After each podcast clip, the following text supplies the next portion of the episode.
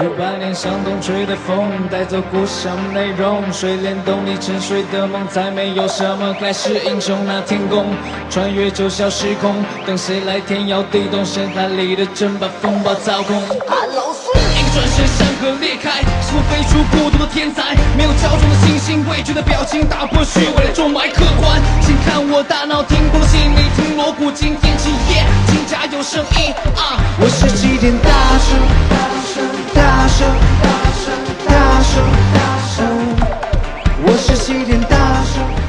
大家好，我们今天要来聊一部院线片，在网上的评论是两极化，有说好的，也有说非常不好的，有给打五星的，也有给打一星的，有些甚至一星都不想给的。然后呢，它是一个 IP 改编的电影，大 IP，二零零一年的网文小说，对吧？掀起了，对。在我们这还是在这个我们青葱少年的时候，没错上大学的时候看的。然后金河在的《乌我还记海传》，第一版的封面是绿色的，对，对，嗯，然后就是其实这个小说本身，我觉得在我们当年年轻的时候嘛，嗯。还是非常看得热血沸腾的，对吧？嗯。但是然后特到我们文艺，到我们这个年龄了，其实你再去看的时候，我这两天加班又看了一遍，我觉得有很多东西跟当年的想法已经完全不一样了。可以解释为年龄大了，对生活、对命运有妥协了，但是我觉得也可以解释为人站立的角度不一样了。嗯但是，呃，反正我们先那个按照我们的这个安排，我们先来一句话嗯，表达一下对这部电影的整体感受，好吧？嗯哼早上先说，我先说一句话哦 一句话，这四个字，渐入佳境。因为电影一上来其实看的是比较懵逼的，对吧？因为你就会有一个既定印既定印象在嘛，会带着小说的那个感觉去。我还是怕自己可能会沉浸在这种氛围里。观影之前我特意没有看，然后呢，观影之后我也特意没有看，所以说我的小说是停留在我以前看的那个印象中去的，所以上来是一脸懵逼。然后呢，他这个呃，尤其是前半段的这个剧情上来说，哎呀，实在是让我挺一言难尽的。但是越往后会越好，哎，对，所以到结尾的时候，慢慢的分数就涨上去了。对，就对于我来说就四个字，渐入佳境，是这么一个观影感受。嗯，芊芊呢？嗯，哎呀，一句话，我早说四个字之后，我想不起来这一句话要多几个字儿不能。随便读，你这把都我逗我想说号四个句话只看了开头，然后我我现在没有办法站在一个看过小说的人的立场上去讲，但是我觉得单纯从一个商业片的角度，这个片子整体上我很满意，就是在国产片这几年里面，套着大片名头的片子很多，但是让我能说很满意的片子没几个，这是其中之一。嗯，好，那我也说一下，我看完整部片，我的感觉是，这是一个特别悲伤，然后让人感觉特别无力的故事。然后至于原因后面再讲。然后打分吧，早儿先来。那我肯定最高了。我就先说我观观影之后的第一感受吧，因为我现在分数应该是我这个呃已经回温之后的了。我看完之后是吧我给打的，对对，修整过了。我看完之后我打了八点五，因为我后来写了很长的影评嘛，我我手写的，慢慢的这个气氛下来了，我分儿是有下降的，但是我然后确实影评看完也会坑掉，对吗？对对对对对，影评也会坑掉，你说对对对。啊，没没没，我我写完了，我写完了，大个没坑给往下跳。对，我以为你说的是那个亏掉，然后越写越越写越骂那种。嗯嗯，我看完是八点五，跟你们说了嘛，出来就八点五。现在呢？现在我觉得七点八、七点九吧，嗯，冷静一降这下了。么多。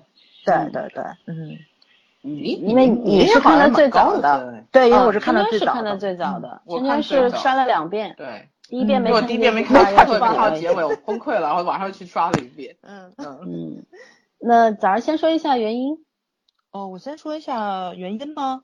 嗯，就是，嗯，其实我看完之后吧，哎呀，我就觉着你这么早让我说原因，我怕回来得罪一下粉丝，在后面再说好不好？没事儿啊，得反正早晚都要粉得罪丝啊，丝粉丝们都反了好吗？都已选的。角色上来说，除了郑爽让我不太满意之外，因为我好喜欢阿月的，就是所以其他的角色都挺出乎我意料的，尤其是那个谁，俞飞鸿演的上圣天尊这个角色，，嗯，对，因为真的是第一是俞飞鸿的外形很符合，她就是那种很正派的端庄的美，对吧？仙是这种仙气，嗯。然后他又正好演了一个仙，然后这个仙呢，咱不管他后面剧情是有黑化或者是怎么样的，但是比较符合他的个人气质在，尤其他演的也确实是很正面，包括就是我看的过程中会有这个感觉，他肯定会黑化，但是呢，就是嗯、怎么说，黑化之前的那个范儿他是绝对掌控到的，但是我觉得还是这个角色没有给他演技特别大的一个施展空间，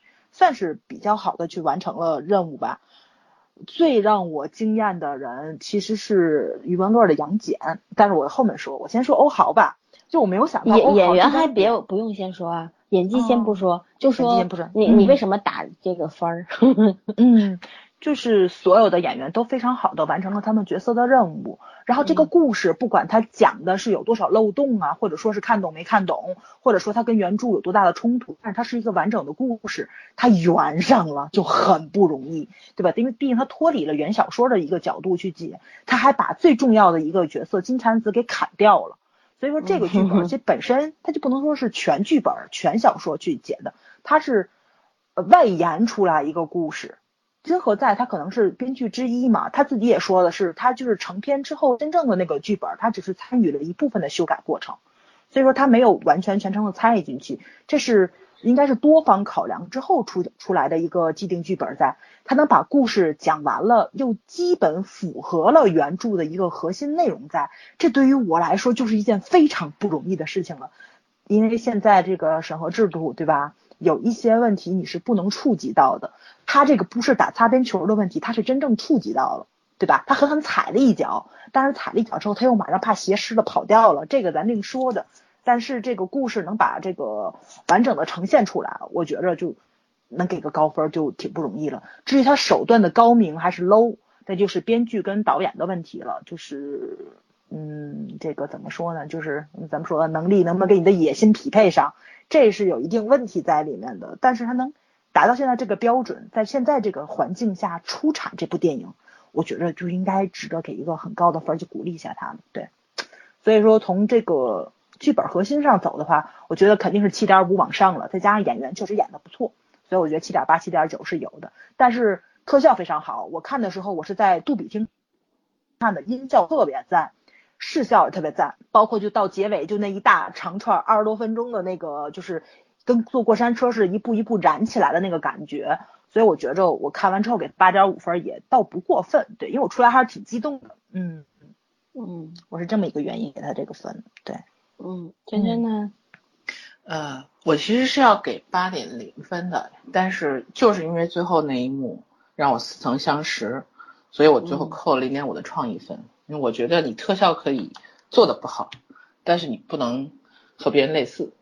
嗯，嗯如果不是这个原因的话，我觉得这个片子让我打八点零分。不是哪个镜头，是最后结尾那一段，对啊，就是杨戬他们三个在打斗那一段的场景设计上嗯似曾相识，而且是这两年的国内的片子。就嗯，就他那一段，那都不叫一段了，我觉得他那就是草草收场。嗯，不是草草收场，就是那一段他们两个合伙对付嗯。那个上圣天尊叫什么上圣天尊的那一段，嗯。非真的似曾相识，而且很，嗯，我我我我我现在想不起来是哪个片子了，但是相似度有百分之七十以上，是就是不不是是不是类似于你们看过什么《西游嗯降魔》不知道，我现在想不起来我都是看过，你没看过，所以你没觉得。我看过，对对对我一开始我是很震撼于他场面的表达方式，但是嗯到后来我会我会觉得这个似曾相识。我就当时觉得是怎么感觉，哗啦一下就结束了，这我 挺接受不了，我觉得草草收场啊，那个倒还没有，嗯我是不能接受这种太过于高高强度的模仿。嗯嗯，啊、这个让我扣了很重要的零点五分，否则的话，这个片子其实是一个我可以给到八点零分。然后我就想七，点五对吧？嗯对我给到七点五。然后我想起来波米说一句话，因为我是基本上算小说没有看，就开头那一点嗯完全、完全不足以了解整个小说。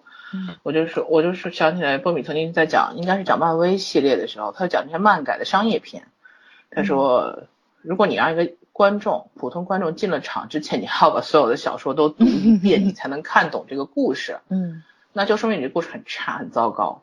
然后我很开心的是，这个片子我基本上小说没有读懂，但是我起码知道导演和编剧在讲一个什么故事，这是比很多美国的商业片表达的都要完整的地方。你别说美国很多，你直接点名就行。不是，这真的是比美国这两年很多。呃，漫威还可以了，很多商业片我看的就是为了那个想个效果，甚至为了表达一些什么信仰所谓这种主题的东西，然后就把故事讲的不知所云。我觉得这个片子很合格在这方面。然后演员的表现，然后特效、音乐，呃，音乐一定要称赞一下，音乐真的很不错。呃，灯光，我觉得就是每个方面我都可以给出高分的。嗯，真的是除了那个我扣掉零点五分，我不知道是因为技术原因还是因为一样的公司做的后期什么的，懒，反正是最后动作场景影响了我，影响了我整个的观感。其实那个如果没有那个的话，八点零分松松的。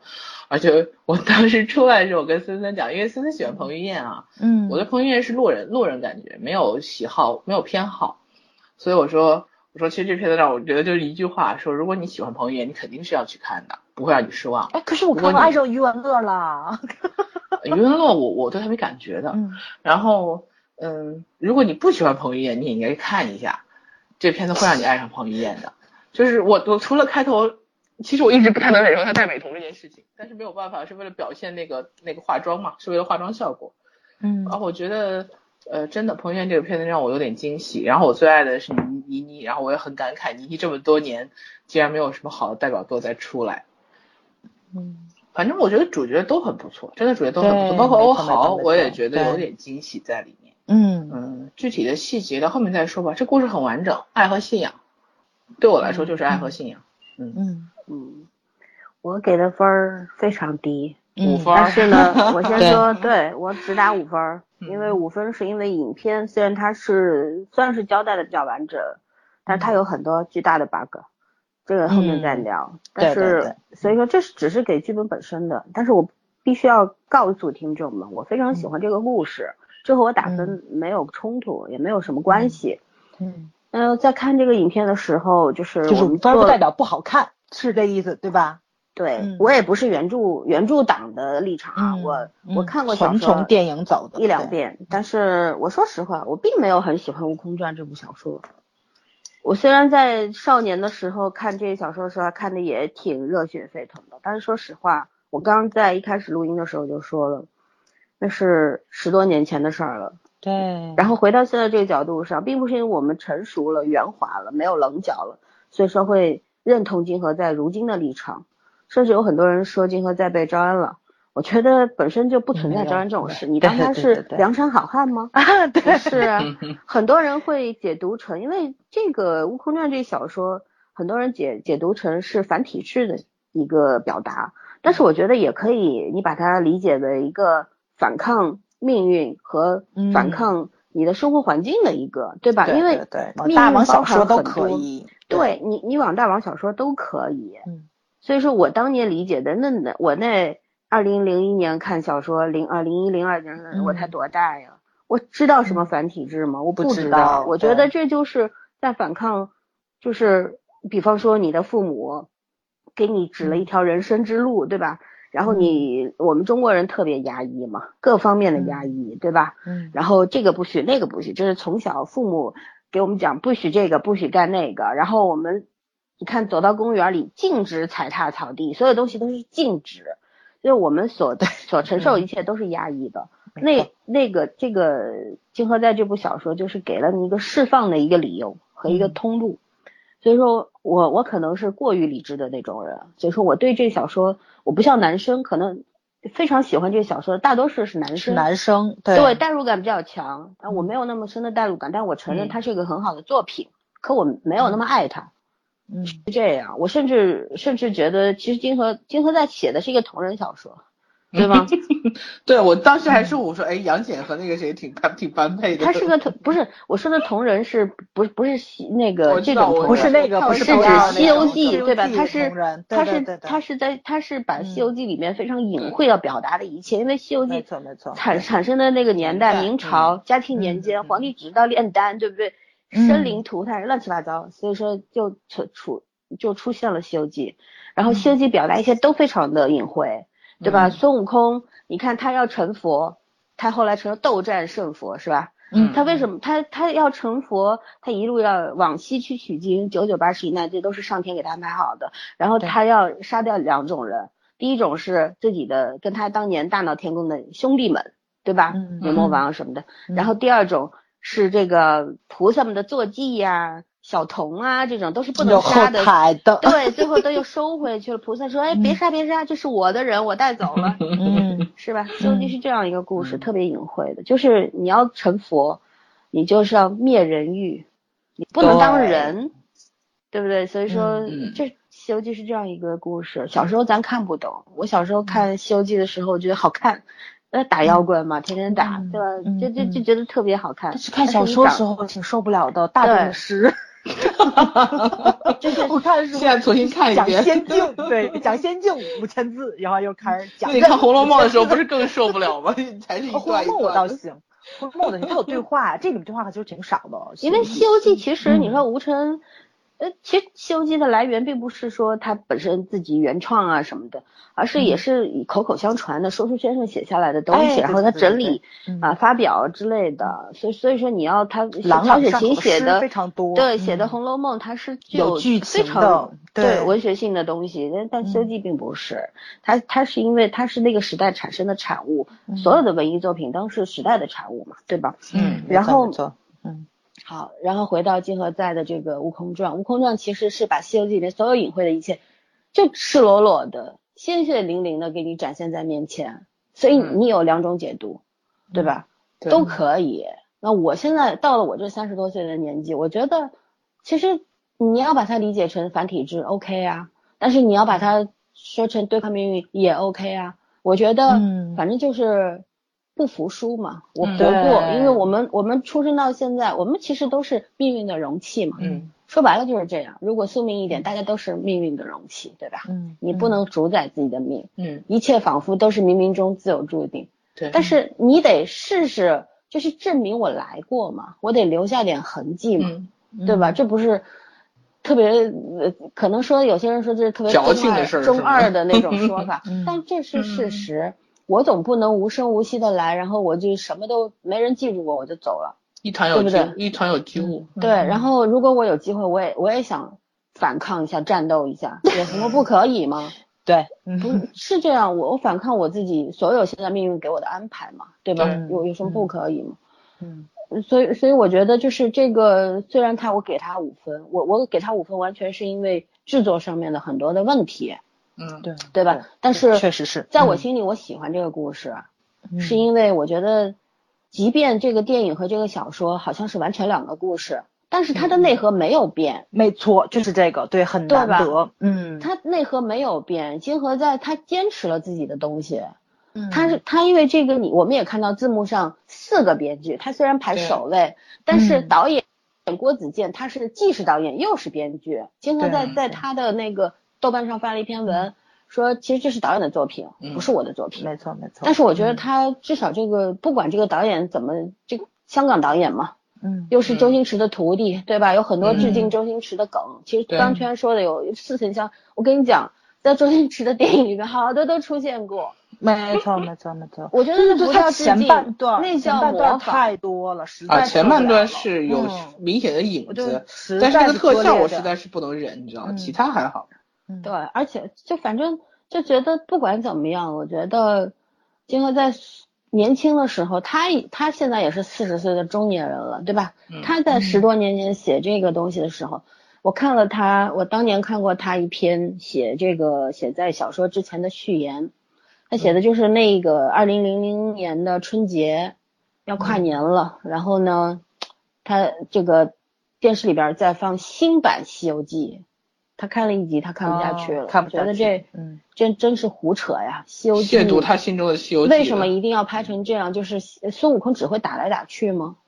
孙悟空的功能只是这样吗？他觉得应该来好好的解读一下，为什么他理解的《西游记》，然后他理解的孙悟空，悟空传》讲的只是孙悟空，但说实话，悟空传》真正的主角是唐僧，嗯对，没错，所以我说嘛，这这最大的问题就在这里，后面我要讲。但是电影里面撇去了唐僧。没有办法，必须把他撇去。最大的问题就是他。对，那如果唐僧存在，这电影就不过审没。法看了。没错，没错，没错。你不过审拍不了，这这片儿就我其实所以必须把它刨掉。对我其实有点期待就出续集，因为我觉得他结尾的时候把那个就是那个书里面最大的台词，他歌也唱出来了，我觉着会有二，你知道吗？我有小小期待，我也觉得会。蛋，对，但他没有他们应该看市场市场反应。看反应了这，不是看市场，但钱肯定挣到挣到两天两亿了嘛，嗯，对吧？嗯。嗯，然后就是继续说，我是觉得说，啊、反正这种意识流的小说，它它其实是一个呃散文诗一类的。你看早上说他的台词很浪漫、很文艺，是，嗯，没法说，不是这人话。这玩意儿，这玩意儿通过孙悟空的嘴说出来就有违和感。包括彭于晏最后说“我来过，我站的”，你不觉得这这很尴这我都很尬吗？出戏，没错这我都很出戏。后来那个最后就是字幕出来之前，啪啪啪啪打出来那字，那那没办法，只能打出来了。你让谁说都觉得很奇怪，嗯，对吧？但是我觉得，即便它有那么多那么多的缺点，但是这是一个有表达的故事，有思想的故事。就是不管你看过小说还是没看过小说，我觉得网上一片喷的那种声音，我觉得也是非常主观的。所有的喷，对所有的赞，极度其实都是主观主观的，绝绝对别说自己多么客观。因为有我看了一些我平时在知乎上关注的一些人写的这个，就无一例外都是喷，都说金河在金河在。第一个金河在是指作者，很可怕。对，然后第二个金河在是说金河在你现在还是那个金河在吗，金河在吗？对，我觉得这句话说的太重了。金河在他还是那个金河在，他只是到人要顺服于这个趋势，我觉得没有办法。有些事情你不做妥协，你也没办法再前进，嗯，是这样的，对吧？嗯但是这不代表说我们可以原谅他电影里边的那么多的问题，这个不原谅。嗯但是我觉得金河在他还是金河在，这这这是我喜欢这个故事的原因。现在三十多、四十多的金河在，不是二十多的金河在，对吧？他不是那个中二少年了。对对啊，当年的他也是中二啊，那他现在不中二了。所以好奇怪嘛，就是说这个作者已经成长了，但是观众相应的不宽容，没有成长，这也跟挺挺好玩的市场。嗯其实虽然这个小说是二零零一年开始写的，嗯。但是因为小说也不长，没有多少万字，对吧？但是呢，其实有很多人是后来才读的。我去、我去看了一下那对，他些我我关注的那些次吧，得有，对我看了十多次。嗯，我关注的很多人现在都只有二十多岁，然嗯后、哦明白明白就是说嗯。可能他们已经他们还没有到能够理解一个中年人的立场的，嗯或者是心态的那个年龄，我觉得很可贵。喷也是很很可贵的，为什么？就是、嗯，年轻人还有热血。心对，还有热血，就像微博上现在天天骂的那个那些骂声也很可贵。如果当所有的人都是都是顺从的，都是无声无息的变成沉默的所有人的时候，就完蛋了嘛，对吧？嗯嗯，所以说嗯没问题。我觉得金河在也挺逗，在豆瓣上还写了一篇东西，说让我觉得这是个有意思的人，最起码，嗯对，嗯，表达一下作为观众的感觉。是，嗯，就是他他应该在体制内啊，他是他是编剧啊，很多人他觉得成名之后就做编剧了。嗯很多人觉得金河在在推脱责任，我觉嗯得这东西吧，我觉得他其实挺无奈的。嗯其实他写这些东西就是挺无奈，我我不觉得他是一种辩驳，替自己辩解，嗯我觉得这就是他他在无奈之下表达了一下自己的立场和现状。对就很多事情不随我愿。我写小说的时候，我任性，我中二，我想对对对对就是这样。我给自己嗯做主。嗯现在我没办法，因为你是拿人家的钱去拍电影。但是我觉得导演其实对他是很尊重的，初稿是他来的嘛，他的内嗯核是他的没有变，他们只不过是改的故事曲折度。我觉得这个尊重还是很重要的，还是嗯嗯哼，嗯好吧，反正这个就先说到这儿，不然再往后说呢，后面就就是说完了。好了，我们来聊一聊演员，嗯演员演技之类的。反正我跟早儿一样，和圈圈一样，反正我只看不惯郑爽。我我不是主观性的看不惯他，我觉得他演什么都一样，对，嗯，挺美的。这个东这个西没有什月回。回眸一笑的时候挺美的，然后就哎对吧 over 了，但是后来披着那个大床单往下掉的时候，我我真的是，我觉得好难看，你知道吗？这不是一个仙女活了八十万年，关键是守护了银河八十万这个镜头是多少美女都演绎过的，对吧？王祖贤、林青霞，对吧？就是朱茵恶对啊，对恶搞的片子里面也有这个，也有这个造，就是包括就是我不知道你们看不看嗯 cosplay，、你知道吧？cosplay 其实好多好多美女，古装美女。这个造型也挺美的，你想那一帮孩子们，他们都是在什么情况下去自己 cos 这种东西？极度差的条件，都不是这种剧组，你都能拍得很美，所以还是自己自身硬件儿的问题，这个挺无奈的。嗯嗯，嗯，我是没看过欧豪的以往的那个作品、作品，，嗯，因为他在我心里就是一个选秀的男生，嗯。我大概觉得他会唱 歌，我今天还搞笑，我说华晨宇和欧豪终于又在很多年后合作了，在在同一台上出现了。对。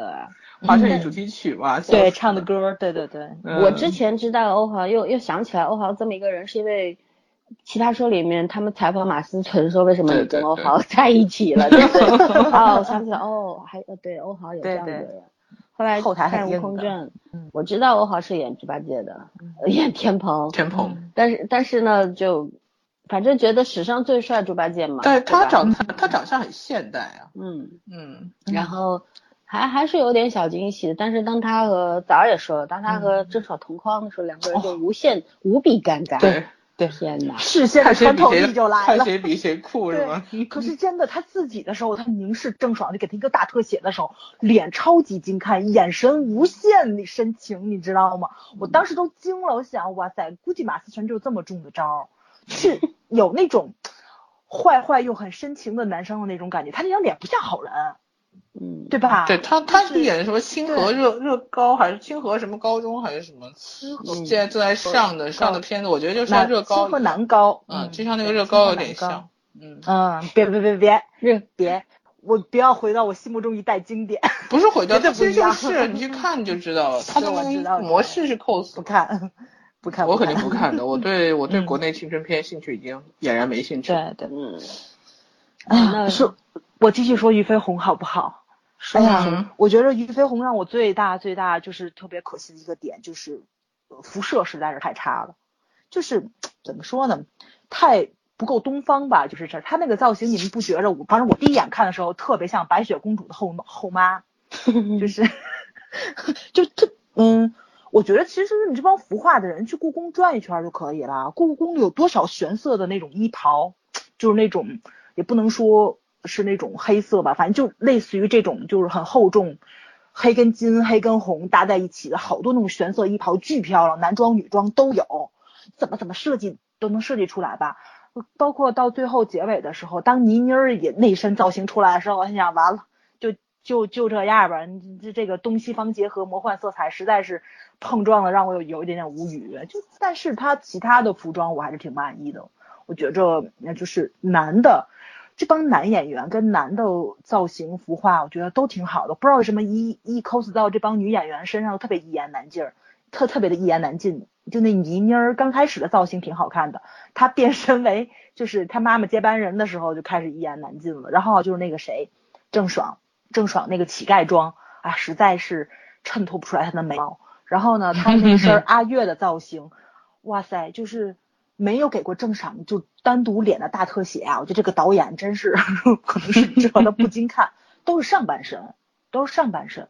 然后呢，郑爽每一次含羞带怯的那样的笑的时候吧，又特别像平面广告。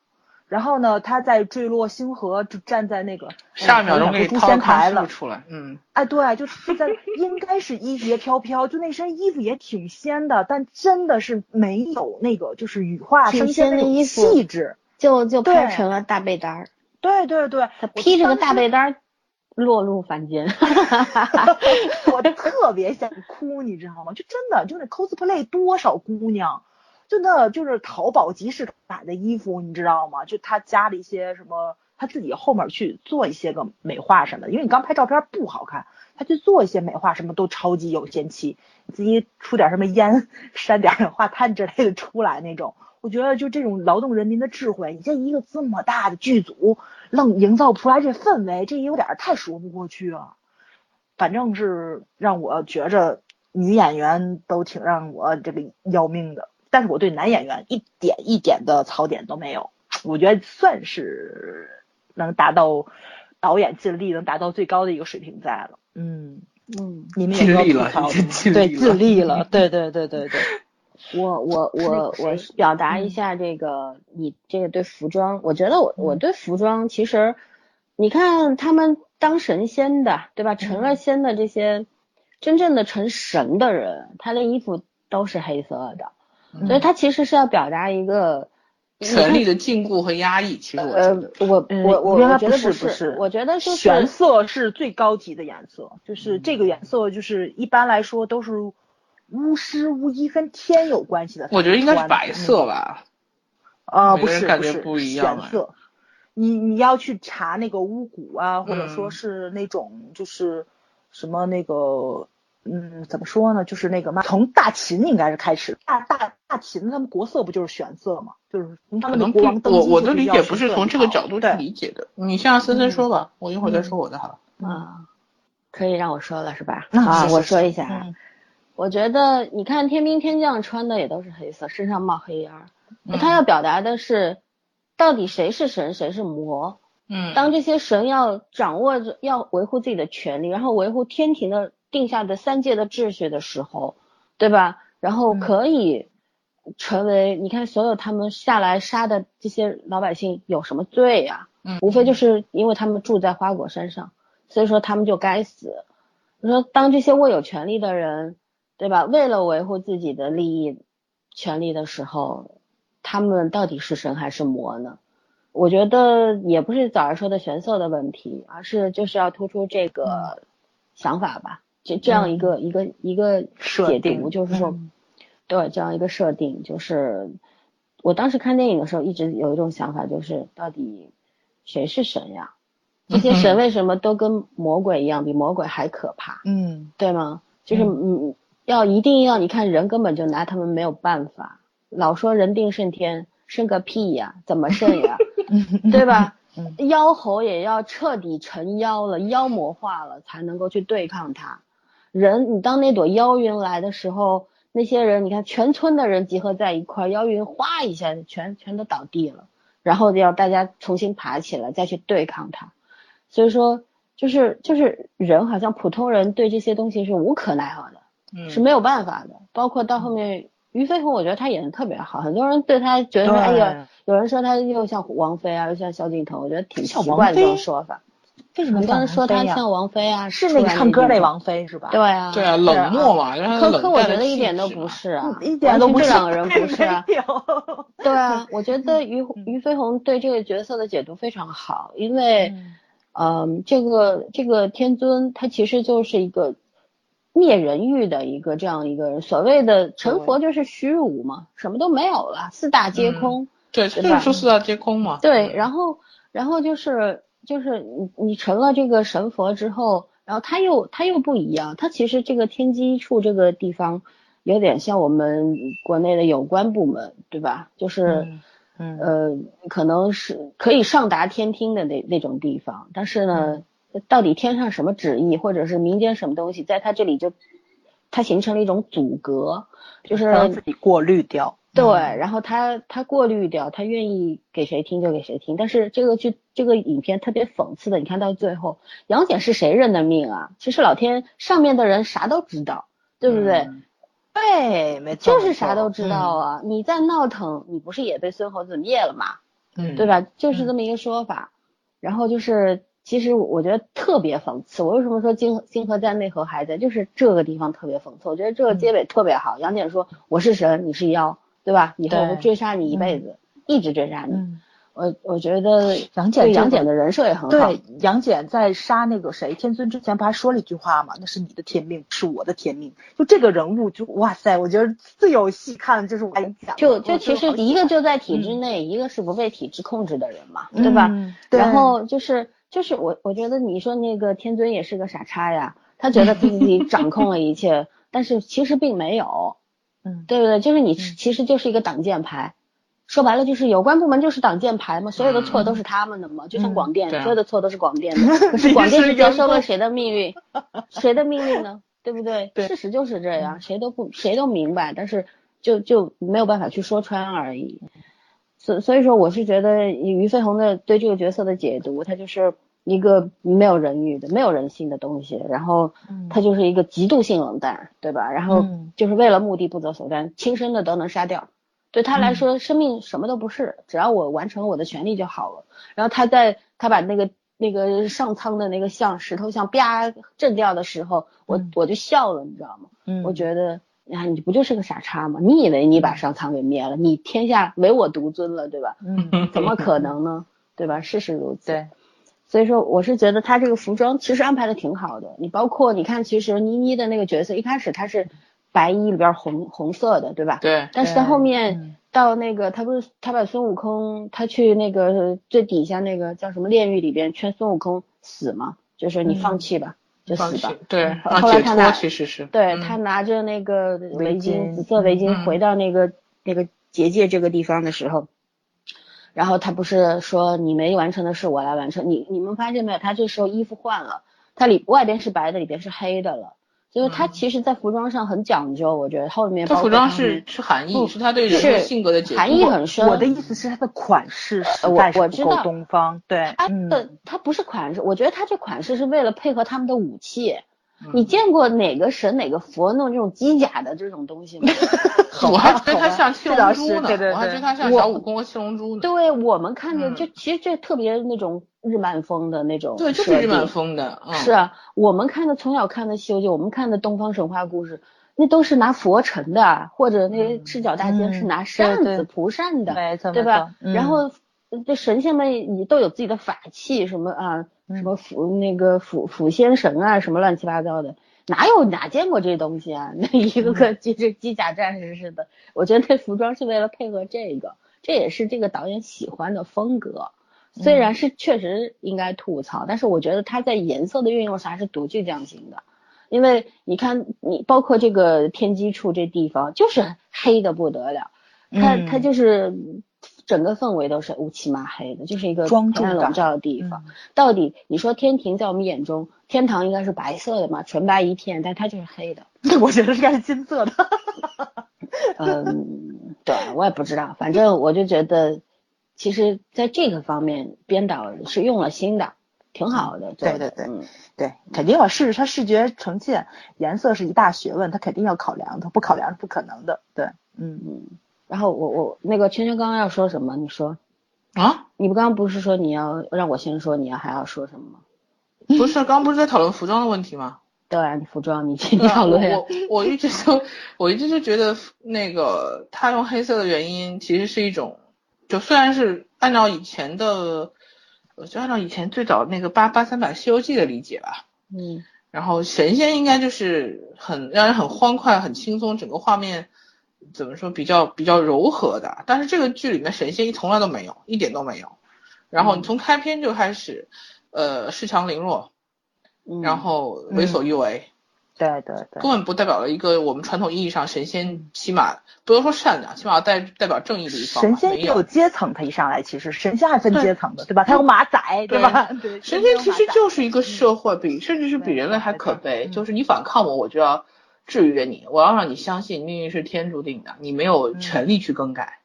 嗯，所以我觉得他他其实黑色是为了表现他的威严，他并没有因为什么，你像说玄色很高贵，我倒没有考虑过这个问题。我觉得，而且包包括他很有意思的就是，嗯，包括一开始孙悟空和杨戬都被关起来，然后包括最后他那个被关的那些地方都充满了一种，说实话是地狱的味道，就是全部是以灰烬在飘十。八层地狱对，它啊，本来对就关的就是那个地方，对对，那就是个关的地方。让我觉得，那你会跟一个天庭有有一生什么样的联想呢？跟我们其实那就是想象的不一样，完全不一样，那就是你你思想的另外一个方面，你你会幻想的另外一个极致，就是说这个其实所所有的美好背后都是丑陋。，对对所谓天神是个炼狱，其实他给你的东西是你你自由或者不自由都是他给的，所以我觉得孙悟空一直在挣扎。就是我为什么说这个片子让人叫爱和信仰呢？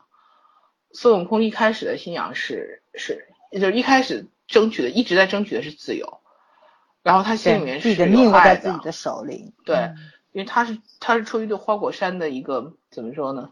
他曾经曾经的家人被被毁掉了，就是要维护他不自己甘于不他甘于他觉得故乡被毁了。对，不甘于嗯服从命运，嗯所以一直在抗争，包括最后有爱也给他很大的力量，包括那菩提老祖说，在你什么都没有的时候，才是你有有能力反击的时候。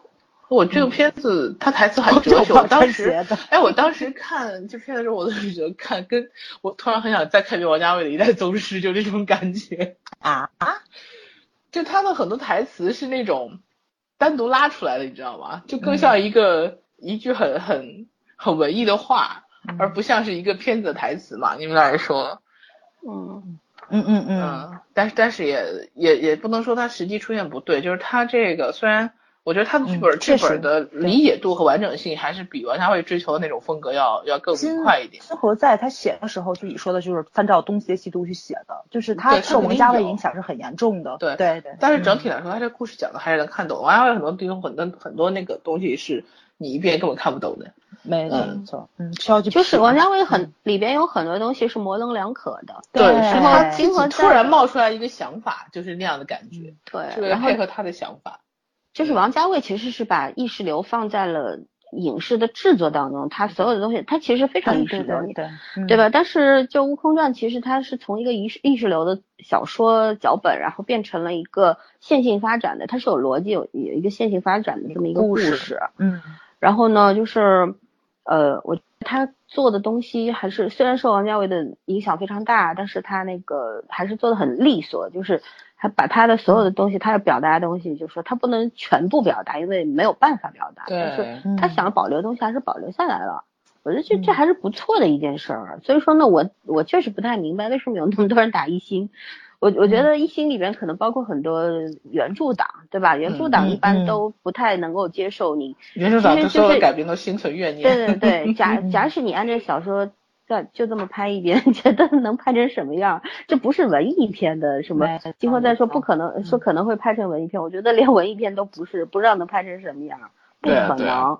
这本身这这种原著的改编就非常难嘛，所以说我觉得就是你知道做作者最苦的一件事情就是改变自己的东西，对，嗯，就是你要跳出来这个原始固有的框架。，对，那你还不如重新写一个。嗯我也试过，人家那个编辑说你修改一下你的那个小说，我心说我还不如重新写一个呢。你让我写改什么？我除了能改错别嗯字，你让我改什么？嗯对吧？思路很难。改。嗯，对，因为嗯当下的那个那个东西和你你起彼时和此时的心境已经完全不一样，你没法改，你改嗯就是重新写一个。嗯就我还是比较能理解他这种，再说他也要考虑到商业价值嘛，对吧？那卖对对对钱呀，对对对，后面有没有就像寒战一样，你不拍了拍了第一部才有第二部嘛？对吧？你不挣钱，嗯后面搞屁呀、就这样。嗯对啊，然后嗯继续说演员，我觉得就是余余文乐确实，因为我其实也一直不是很喜欢余文乐，你知道吗？就哎是跟我一样，对对对对对，呃，我我一直觉得我也没有 get 到余文乐的帅点，帅点，但是我嗯我在这个影片里边，我就是看余文乐长得还挺秀气的，觉得小鼻子小眼儿的我老觉得余文乐跟跟香港哪个，就他们那几个人有点像，你知道吗？我老觉得他谢霆锋，就是包括陈冠希，他们他俩不知道哪有点他们。他们那一批里面的嗯人出来的，我唯一没有喜欢上的就是余文乐。然后嗯去年的那个《你还喜一念无名》，欢过谢霆锋？当然好，谢谢谢霆锋唱歌时候喜欢的他，他演戏时候我就一般了。对，我对谢霆锋一直没什么感觉。没有然后那觉我我我那时候喜欢叛逆少年嘛，啊、嗯他他的那个定位抓到我的心思了。对，那个时候喜欢这种浪子派。我朋友一直说谢霆锋是土帅，哇，谢霆锋玩摇滚的时候是真帅，他可不是不要跑题。然后余文乐一念无名的时候，他没有拿那个影帝，我特别特别的惋惜。第一，我觉得从剧本从他的演技来说，值得给他一个这个他是有这个实力影帝，对他有这个实力，那片子绝绝对对能拿。第二，这部片子比较小众，需要大家去特别多的关注这个片子，关注这个社会上的弱势群体。还有就是什么呢？我就特别惋惜，我觉得余文乐可能这辈子再也碰不上这么好的剧本了，他可能未必能再去拿个影帝了。哎，我就觉得这个，这倒是有可但能。对，但是我看完这部片子之后，就因为那部片子我肯定他的演技嘛，我看完这部片子之后，我觉着小伙子前途还是可以慢慢那他还天之无量的，他比我们老好吗？啊，对对，啊，他他比咱老是吗？他老了他年纪不小了，他比我们老吧？他也就是八几年，差不多跟我们差不多年纪。啊，啊，对，跟咱差不多，对。哦，反正我我一直是知道余文乐是一个健身达人，所以他的那个衣服脱掉肌肉露出来的时候，啊，我觉得好帅，嗯 对。也不是好帅，你们俩我觉得这叫迷之健关注点身效果非常好。嗯，对他好像就是彭于晏带的嘛，嗯，对，他们俩本来就还是我们家大仙儿，嗯，那挂你刚一块儿吃火锅那种。对我我那样很奇怪，你知道吗？我就觉得余文乐这种性格的人，应该不应该跟这种上岁数的凑在一起玩，但他很喜欢跟长辈玩，好，就是挺沉稳的这么一个人。然后怎么说呢？就是我看这个之后，我就觉着就有演技的一个演员，然后再拿到这种。就是怎么说，对他其实对话非常少，他对话非常少的剧本的时候，他自己再创作的时候就超级超级到位，对吧？就是这事实证明了他能力提高了，商业片儿他也能光芒四射，所以我就觉得这部片子是让我彻底爱上他的一个原因。就所有的微处理，彭于晏啊，彭于晏他演了一个面瘫，但是你能够从他面瘫上面看到他所有内心内心的。活动，对对对对嗯对，嗯就这么一个装逼的角色，你知道，角色太装逼了，简直是，就让他演的非常有味道，就那种嗯不能宣之于口那种隐忍呐、那种克制啊，他全演出来了。就哎呀，就造型又很加分，就就就老三说他露出那半拉胳膊的时候，就哇塞，我觉得那纹身也超帅的，就是身材保持的很到位。嗯，嗯，他不是那种特别壮的那种，其实他其实他身材比例线条很好。对，线条很好，就是这种，就是东方人的那种。我不喜欢西方那种健美先没错生那种没错没特别大的胸肌呀、对对对，他保证了他的这种这种身材的挺拔以及长，然后呢那种但是又很有肌肉，就那种特有内劲的那种感觉，所以呃，而且还有沧桑感，我觉得挺难得的。就他们其实这废话，这些大叔了，能不沧桑吗？但是他这里面所有的角色，你看其实都有少年感，只有他自己是沧桑感，对吧？倪倪倪妮儿也有那种很少女的那种倔强跟不服输的那种感觉在里面。哇塞，我就是一定要说，倪妮儿其实就一直从她出道到现在都给我这种感觉，我觉得特别像章子怡当年在演玉娇龙的那种感觉。但是 我觉得特别可惜就。在这儿了，讲，对，我觉得特别可惜就在这儿了，她没有脱离开这个。我跟你讲，这个其实我觉得倪妮的内心的那蜕变些东西要比嗯章子怡细腻。章子怡性格上有很强硬的东西，呃，是那种很男性化的，所以她也能走到今天。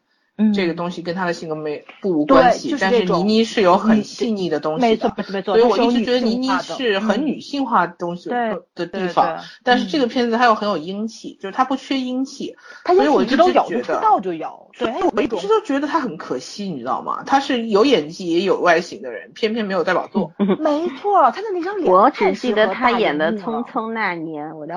天呐，你不要提这个，我就实在受不了了。我对《匆匆那年》完全没印象，我真的哎你要这么只记得他跟张艺谋演的那个。你要这么说的话，他真的是跟彭于晏合作过两次了，这第二次啊，怪不得我们俩 CP 感挺好十三的。十十三十钗三钗十三的对对对第一部成名作我就对记得身材好好哦。哦，身材是真的很好。嗯，嗯，对，对。哎呀，就是继续回来说余文乐，真讨厌跑泥妮儿了。对了，是你跑的。你自己跑的好吗？这回事。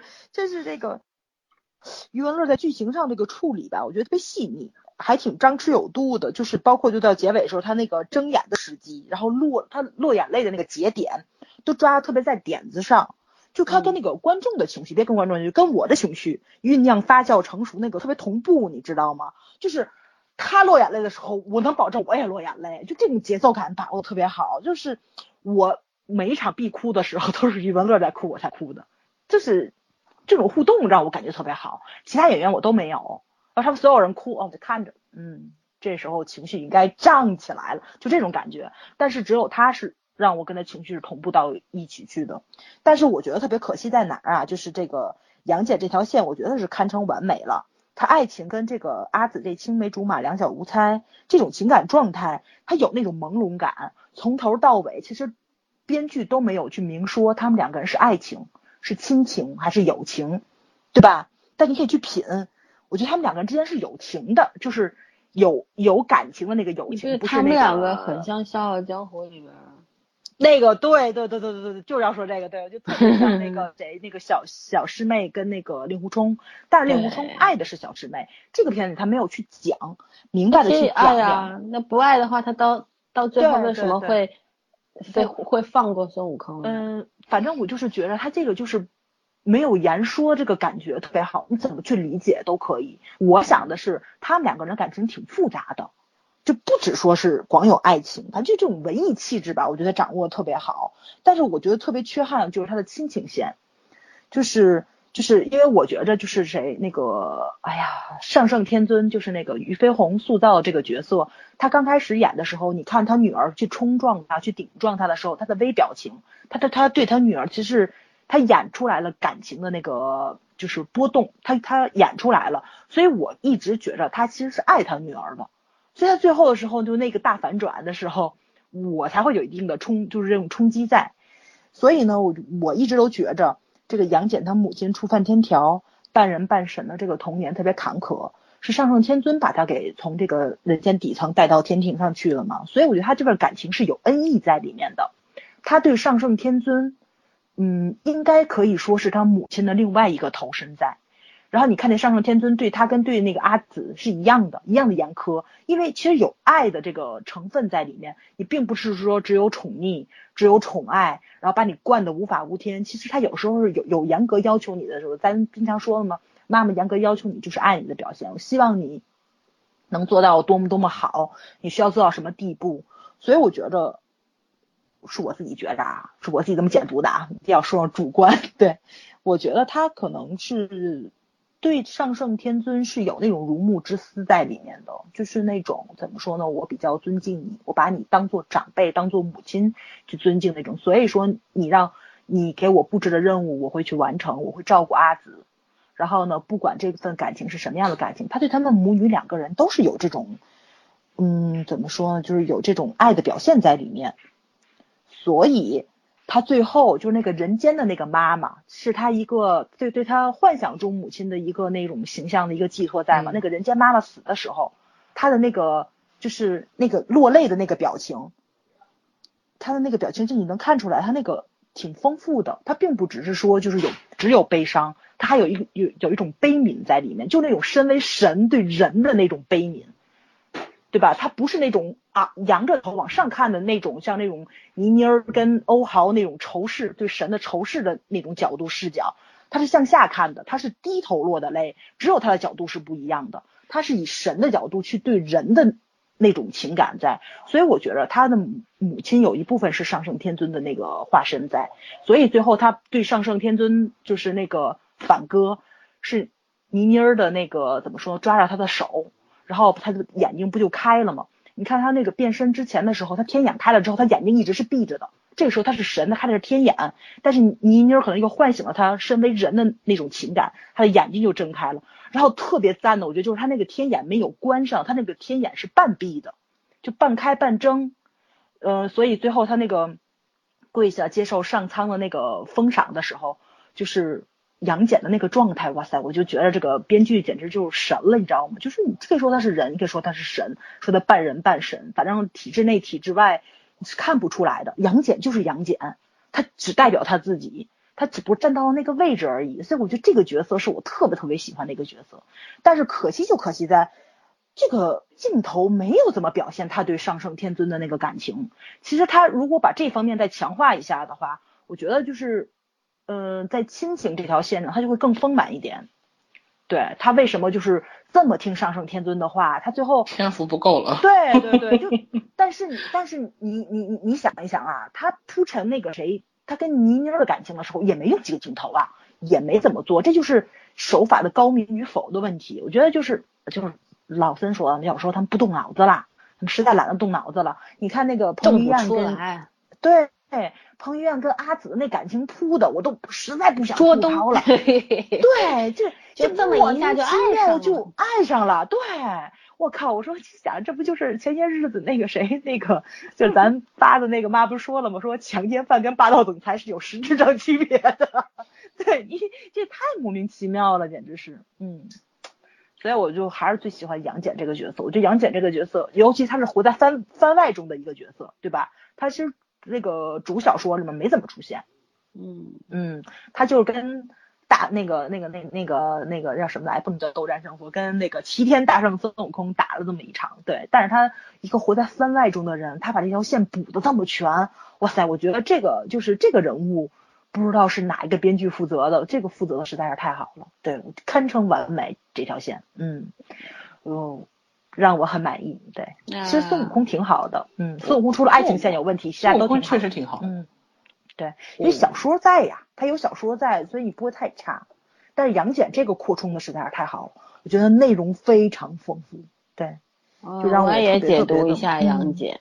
嗯，我觉得我我你你一贯对角色理解都保持着善意啊。我是觉得杨戬其实其实剧里呃影片里面交代也蛮清晰，他是半人半神嘛，嗯，杂种，嗯，对吧？孙悟空上来就说他是杂种。天机处是他就是跟人间是一样，是有阶级之分的。那个什么，呃，那个叫什么？杨迪演的那叫什么？那那个神，什么守卫守卫那个什么什么界的那个，对对对，搞一下名字叫不出来了。你看他是这个优良传传统，高贵的血统，所以说他就是个神混蛋，他也还是能够成神的。但是像你看后面吸收的这个呃杨戬，他还被天尊放到人间去受苦去游历历练，让你去感受你为什么要当神，对吧？天眼不给你开，你一定要悟到了才给你开。所以说他对神的成为神的这个渴望是非常巨大的，就是我我的人生目标就是要做神，嗯，然后他们当他们就是从这个仙界掉入到凡间的时候，失去了所有的仙力，没有力气了，就只能做凡人了。这一段时间其实特别的宝贵，其实这电影是个三段式的表现，嗯，有很多人说第二段就是在人间这个后来的这个全部死光，这算第二段结束，对吧？嗯，说这个特别突兀啊，特别冗长啊，特别没意思，我觉得特别有意思。对，我也觉得很有意思，我就觉得，对，我这这这一段特别好，因为它它就是这个故事要讲什么，就是讲你无论是成仙还是成魔、成神还是怎么样，其实你身上。除了天尊抹去了人呃人类的所有的这种人欲对吧人的味道，其实所有的你看那些杨戬也好啊阿紫也好谁也好啊，他那哦就是那个巨灵神我想起来了那个杨戬演的呃不是杨迪演的是巨灵神对吧？然后所有的这些神他都是有人的东西七情六欲都有对吧？所以说他其实是在讲一个人的故事，人抗争命运，然后然后。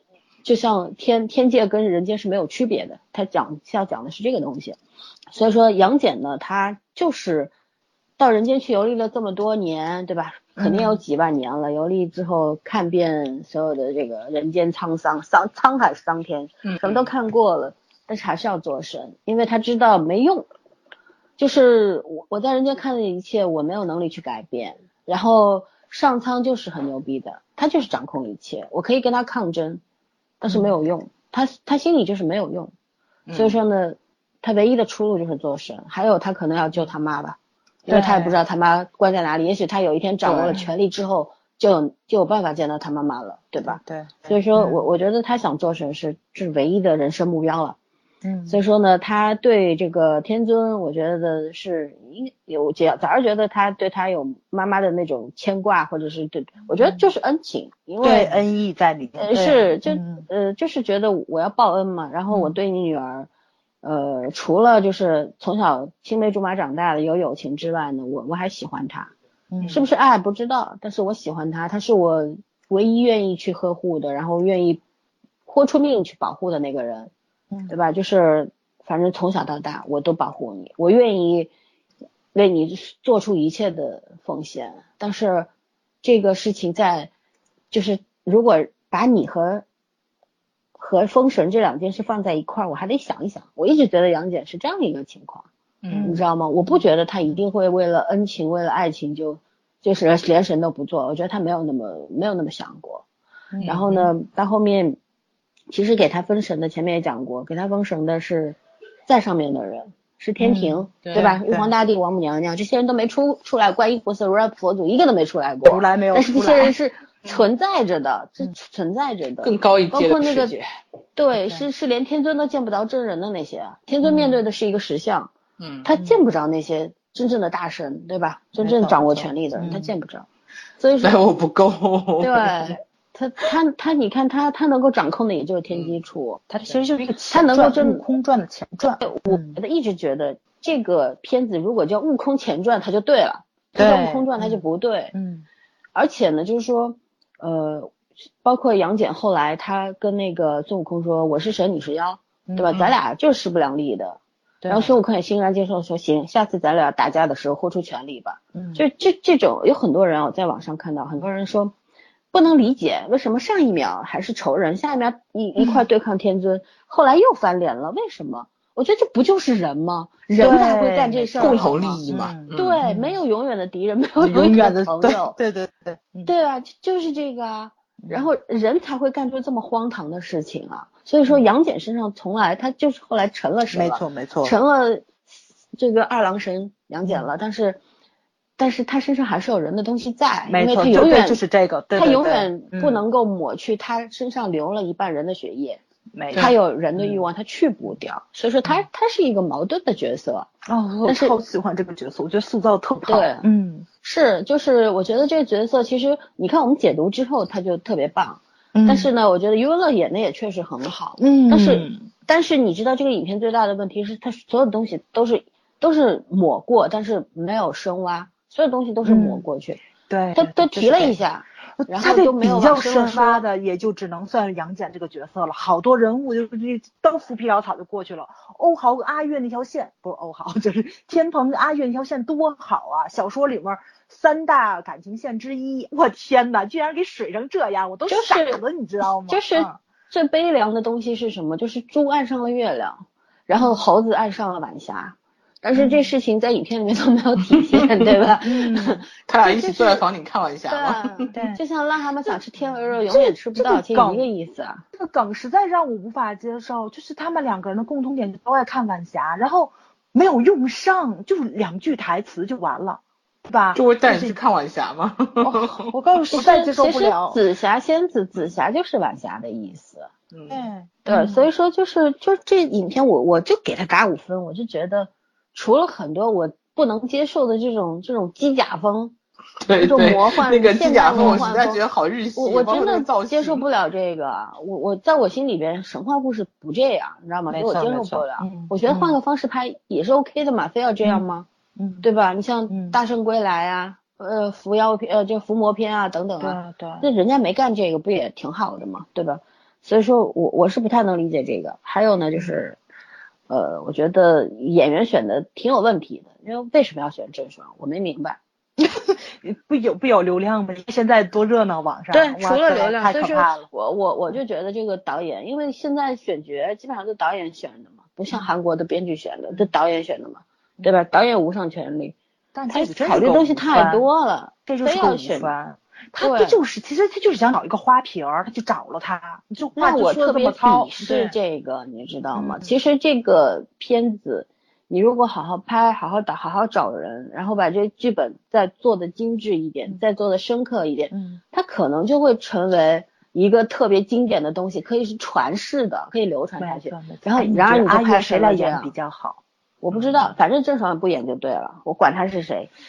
就是我我我觉得郑爽没有能没有跟这个阿月的味道，对，能跟欧豪搭上，又有阿月的味道，还得有电影脸，跟倪妮儿又完全美的不一样。叫这个年纪还真挺不好找的。哎呀，你们也要顾虑一下市哎，徐娇可以，不行娇，可以他不行，她降气太重。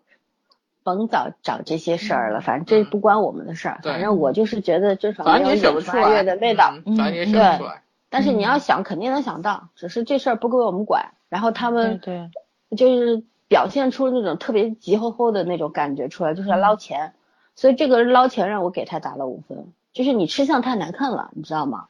这个这个我我特别鄙视。就这故事挺好的，干嘛非要找这个人？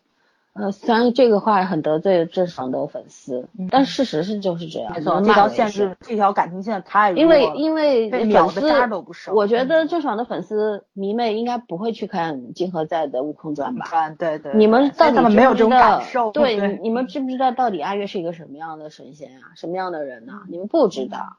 对吧？所以说我反正个外柔内刚的。作为一个普通观众，作为一个书这个书的这个读者，我反正我就觉得他跟我心目中的阿月完全不是一个意思，而且所有人都觉得他不是这样的，对吧？嗯，好吧，就反正对他就是这样。然后反正彭于晏还是我还是得说一下，毕竟是我们家的。嗯，对对对。反正我觉得说说嗯，其实彭于晏演孙猴子还挺好，挺形象的，因为猴子的。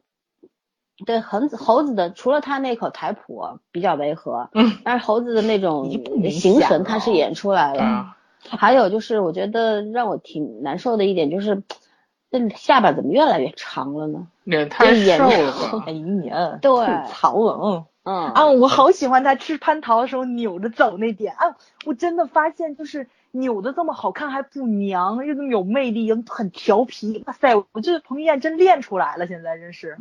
就是本来就演超级好，对对，他有演技，我我一直觉得他有演技，他一直有演技，但是他一直在演硬汉呢，他很少演这种就这种角色嘛，他不是对吧？你看他演爱情片，他就是演那种纯商业流流量派的他演寒战的时候演的多好呀，嗯，他演破风的时候，你们你们看过他的破风吗？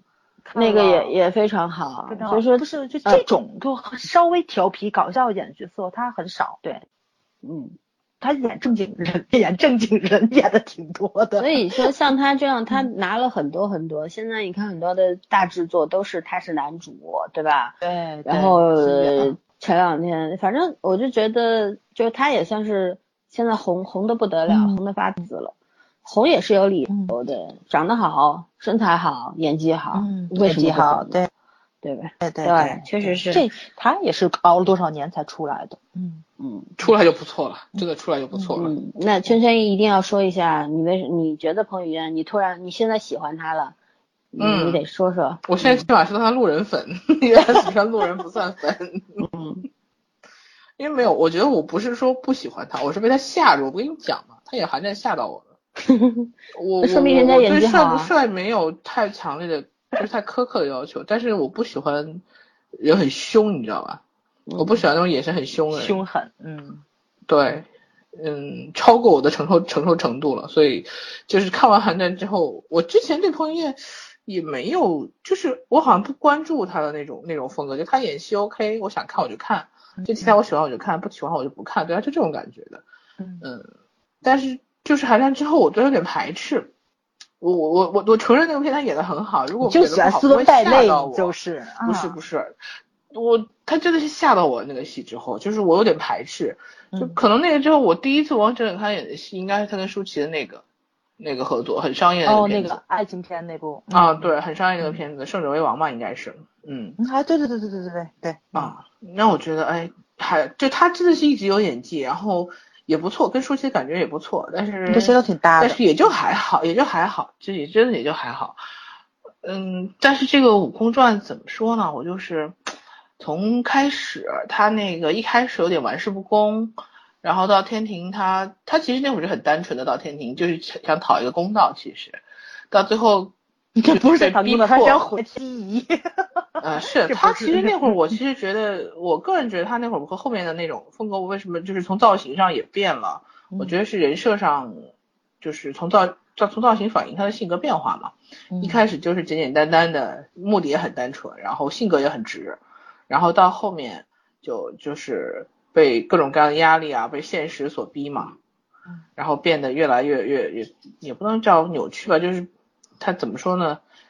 呃，反抗和斗争吧。然后到最后，在天在天庭那场戏，整个造型都变了。可是那场戏帅到我了，跟你讲，真的是没错没错，真的是帅到。然后我当时觉得，虽然我不能接受整个啊整个这个美术和这个画风是很日系日漫画的，但是我是能接受彭于晏那个造型的，就是最后出场的那个那个齐天大圣那个造型的。嗯嗯。嗯，我反而是能接受他的那个样子，然后包括你知道，其实我我是被他哪一点打动了？我发我发现他是他真的是成也萧何，败也萧何。他打动我的时候是在他就是被关到啊，就是被关到那个地狱，那是十八层地狱吗？我记不住了反正是关起来了，对对对，是是天机天天机处的最天机处的最底层最底层的那个炼狱里面，就是求生不得，求死不能嘛。然后杨戬不是让阿紫去劝他嘛，想炼化他，要那个实心嘛。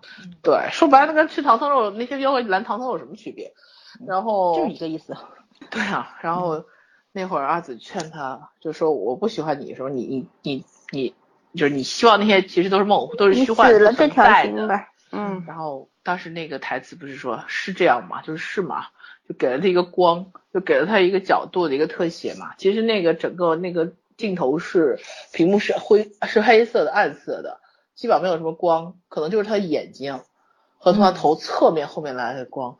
然后大概就是有五秒钟的镜头吧，甚至五秒钟都不到，然后我就一下子被彭于晏打动了，就那会儿，就是爱莫大于心死的感觉。我在那一瞬间，我觉得啊，真的，对，就是这个世界就是崩塌了，世界唇还在流血浆，对吧？嗯，那些我都没感，我都没有看到，我说光看到眼睛了，我就看到他眼睛里面那种那种那种对这个世界绝望的那种，就是终于好像我可以放弃了，就是原来原来。那些东西都是不存在的，彻彻底底。然后我觉得那那个当时的镜头也好，他的演的也好，然后拍摄手法也好，哦，我那会儿是有泪点的。然后我我我确实是被那点打动了。然后包括他后来再重生，再重新来到天，就是这个天机阁，然后要彻底毁了天机仪的时候，那个反差，我当时觉得彭于晏的眼神绝了。嗯。就他内心的东西，通过眼神和动作，他真的是演了一只很很适合的猴子，没有张狂到让人觉得不能接受，但是也没有又表达出来了他作为一个怎么说呢，一个反抗者，一个为他自己信念在在在努力的一一个一个人的那个状态。我觉得他，我觉得他跟欧豪那场戏，就其实说白说白了，他跟欧豪那场戏蛮蛮精彩的。但是相对他的武打动作设计来说，我觉得欧欧豪那个武器是动就是动作设计上会更会更好看一点。就他使用的兵器有关系，跟他那个特效制作也会更好看一点。但是彭于晏真的是靠自己演技把这个角色的光彩拉出来发出来的。这个武打戏真的挺赞的，就是我就觉着，因为彭于晏跟余文乐两个人一直都都在演动作戏嘛，他们是半个练家子。对吧？他们他们一直都都有说每天都要打拳的嘛，所以欧豪是最让我惊惊讶的一个元素，因为他有很多慢动作。欧豪会跳舞，武术功底的吧？哦，他会跳舞，他会跳舞，怪不得呢。我说他非动作非常流畅，而且真的是那种就是你从细节能看出来，就是他们那个就是动作的接近，然后就那种角度什么的都挺精准的。然后我觉得这应该是底下下下苦功了。哦，怪不得，怪不得跳舞是是有帮助的。这是肯定的，他也是有功底的，非常好。嗯，我补充一句，我挺心疼彭于晏的，因为就是输出靠吼，你知道吗？特别挺惨的，对于演员来说，永远那句台词好尴尬，以后你们会记住一万年，我叫孙悟空。啊。哎，我就觉得干嘛要喊？这这个其实演员自己不尴尬吗？就这个我还能接受，我特别不能接受是他三次想说，三次被倪妮打了，这个真的很尴尬。你 致敬那个星爷，不不要用这么 low 的一个方式，好不好？其实其实周星驰的电影里很多都这样啊，就是女生就莫名其妙会打男人。欧什么欧欧什么欧，对吧？这 他是有情节在里面，有需要的。你这你想表达什么？你想表达倪妮和女汉子？反正我无法理解他，他就是演完了之后第一期，他可能是想表达，就是我们小时候男生老欺负女生是因为喜欢他，有可能 这个解释很很准确，这个硬凹真不错。现在反过来吗？我我我我想说啥？我想说啥？我给忘了。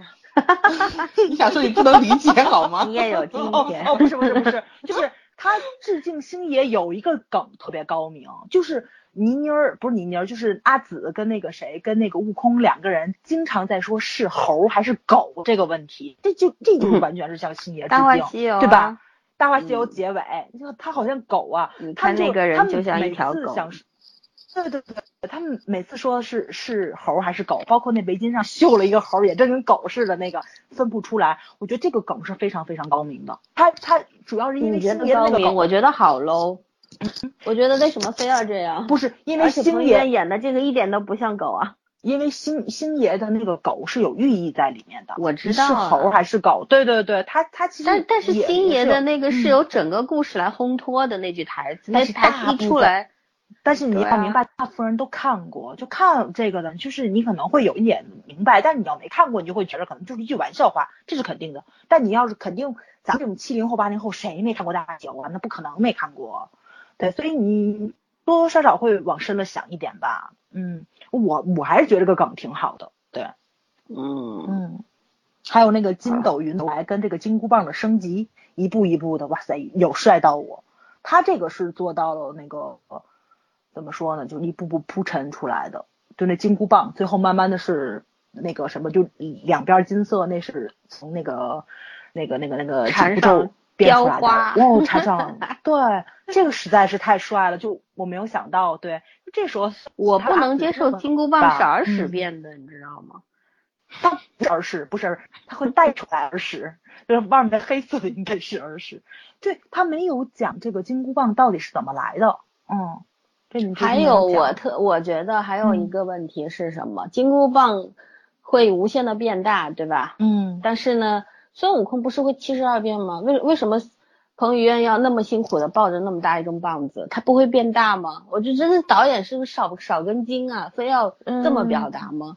哎，对我也觉得很纳闷，他已经遇上菩提了，他应该会七十二变了，都对吧会了？七十二端变化，他应该他要不会七十二变，他敢来天庭吗？嗯，对不但是对？没有演七十二变，这里好像应该没有出对呀来。导演现嗯在是把孙悟空当成一个普通的神仙，就是只会神仙的基本所以。我就一直觉得他应该肯定会有续集，他埋了好多彩蛋在里面，对吧？从杨戬那你能看出来，后面肯定还有东西。然后从孙悟空这也能看出来，包括他后面就说的是，续集就会出来唐僧了。对对对对，我就最想看的是金蝉子，对，嗯，别的，嗯，因为我觉得你这怎么说呢？就是那段最经典的话是唐僧唐面对玄奘就师傅师傅问问嗯玄奘说你要学什么的时候，玄奘说的，嗯，我要那诸天神佛都消失，对，就是这样。但是这话让孙悟空说，我就觉得弱掉了，弱掉了，弱掉了，那个那个东西没了。要是这句话说完之后，如来睁眼了，如来嗯睁如来睁开眼说他回来了，我靠，嗯这个完全是太帅了，对。我很期待这一幕，嗯，我一直以为那个上苍就是如来，那个是个佛像的头嘛，没想到不是，不是就是那他表了更高阶的神仙。对嗯，它不是具象的，它只是一个符那个跟。星战里面差不多，就是经常他们会见到一个那个会议大大 boss，这是 cos 了多少的主题内容？对吧？还有那个是天尊，当时后来不是身上他就是变得很大，然后要那个他们一一后来被孙悟空打碎了嘛，嗯那个变成那个佛像，我那个又让我想起了。就是以前看过一个香港的电影，说那观音菩萨假的观音菩萨，他会嗯变成这个样子，一念咒就会身上。我就说那一部分已经扣有很多对啊让我似曾，相哎，反正看的特别尴尬，你知道吗？看到这些的时候，嗯，就是没有什么新的创意了，对吧？嗯，虽然说包括他们在人间那第二段，在人间花果山那一段，呃，出现了很多，其实那些梗不都是电影里从来都都是出现过的东西嘛？嗯你跟嗯。这个失忆的老母亲啊，嗯。跟这小孩子的互动啊，等等啊，嗯。然后包括这个呃天蓬，嗯。天蓬他后来就回来跟天尊打的时候，哎，这这不猪队友吗？一个人在那儿打，然后你在那儿谈情说爱，啊，没错，你有毛，病吧？这是，对对对白白让你的队友给挂了。给挂了，对，就是需要天蓬死，你有很多种方法，不能就用一硬个这么 low 的，对对对对对，嗯，还有就是在那个花果山的时候，那些天兵天将来了，对吧？嗯然后你说那个卷帘就一下就挂了，嗯对吧？最后还用那个牵手如来什么的，说那孩子那死没死小孩儿？那孩子死没死？嗯我也没看见，死了吧？死了死了嗯对嗯，然后哇塞，那点儿倪妮儿演的特别好，嗯倪妮儿嗯，第一次好像那样去卷帘说话，嗯，对，然后还还有就是你说那个那个谁，杨戬跟老母亲在一块儿的时候，老母亲嗯死了，他跑来跑去一点事儿都没有。然后天蓬和卷帘都中了那个那个冰箭，然后死掉了。嗯他和悟空咋没事儿呢？嗯不都是一样的吗？不都在一个地方吗？对就有很多逻辑上是不通的，你知道吗？虽然说他那个内核还在，他那个题眼儿很好，但是问题是，他穿起所有这个 穿起这个题眼和的那个那个那些情节，我觉得嗯确实经不起推敲样，嗯就没法对推敲，很多逻辑是很混乱的，对，对吧？嗯然后还有就是说那个啥。呃，他也没有交代说那那个筋斗云后来成了孙悟空的筋斗云了，对吧？嗯，那原先他是他说他是身是呃天上的一朵一朵仙云，对吧？仙后来怎么对？他到底是怎么会变成这个样子？你也不说。他是花果山那个什么之后出现的，所以怎么叛变的不知道，没有也许是上面派来的，就是这样，对吧？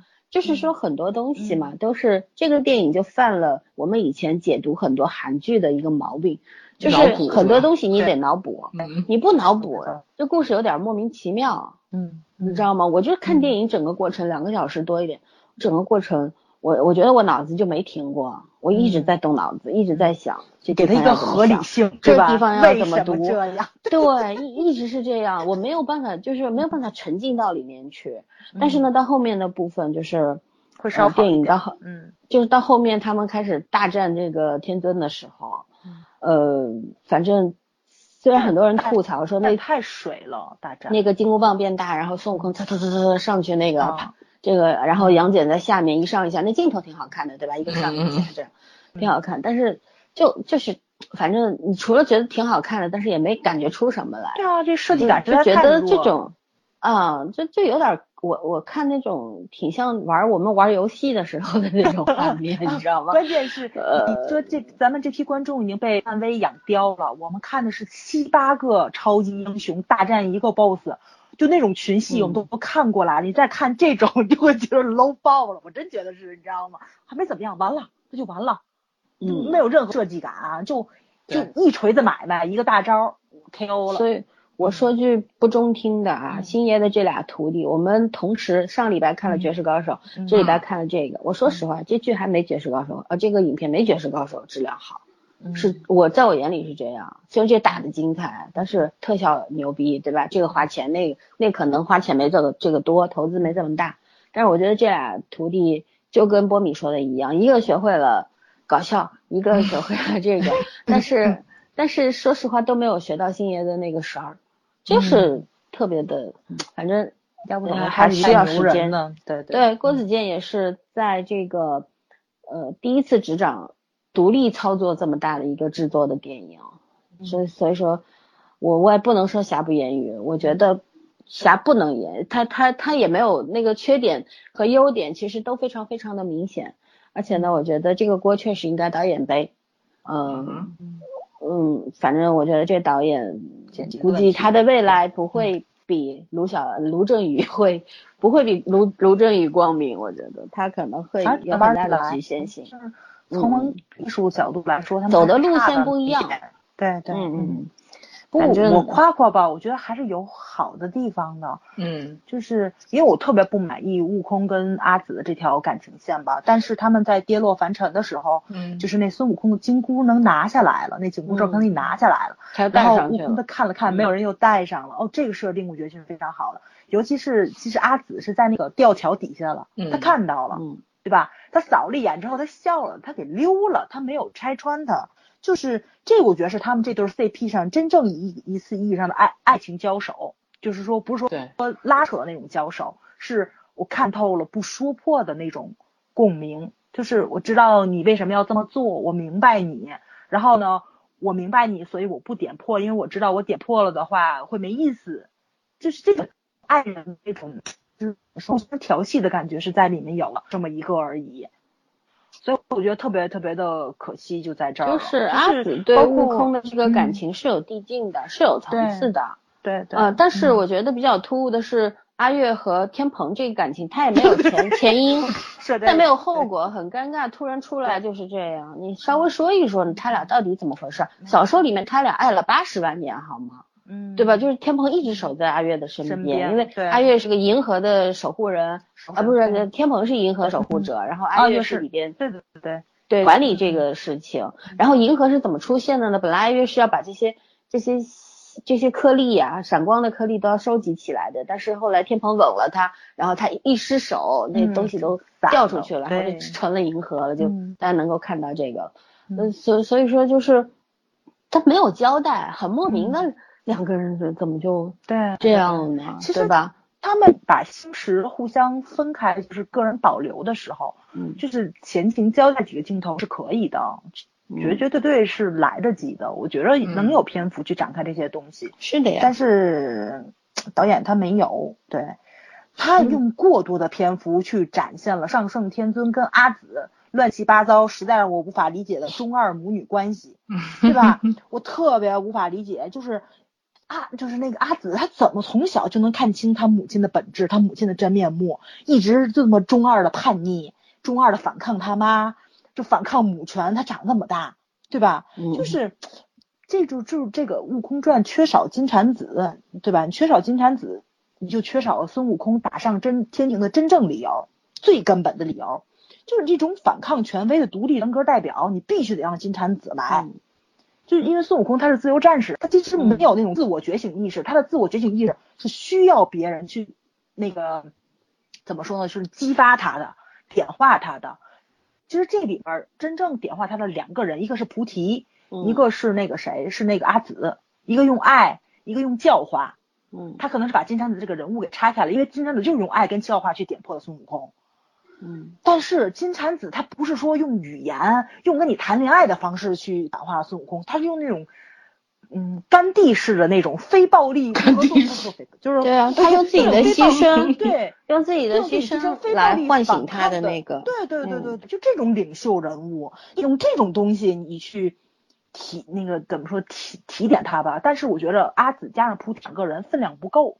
所以说，这就是《悟空传》最大一个诟病的地方，在这里，他真正的那个就是那种核心人物没有选对。但是你如果加上金蝉子，这片儿就绝对过不了审，这是肯定的。就是金蝉子，就是刚老森说的，他下到了凡尘，变成了玄奘，都能说出来那一番，就是到结尾时候泼墨写的那四句台词，那实在是太震撼了。我觉得就是我看就是这么多部小说，是唯二。震惊到我的第一个就是看当年看那《倚天屠龙记》的时候，杨逍特别特别的狂傲嘛，就是跟那个谁跟孤公子打的时候打赢了，他把倚天剑抢到了手，然后拿倚天剑说一句这就是倚天剑，不过如此，啪就给扔了，然后大笑而去，把把孤公子给气吐血了。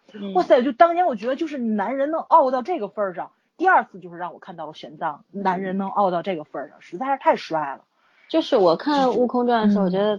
唐僧才是真正的那个佛呀，对，佛就应该是这样，对对呀，所以不是不是，嗯，对，不像不是这种天尊解读的说，呃，佛就是我们当神仙的，就是要这个平衡这个三界，对吧？生死由我们操控，我们说谁该死就谁该死，哪里优越了？对对，为了我们的这个秩序的这个这个正确，对吧？所以说我们要。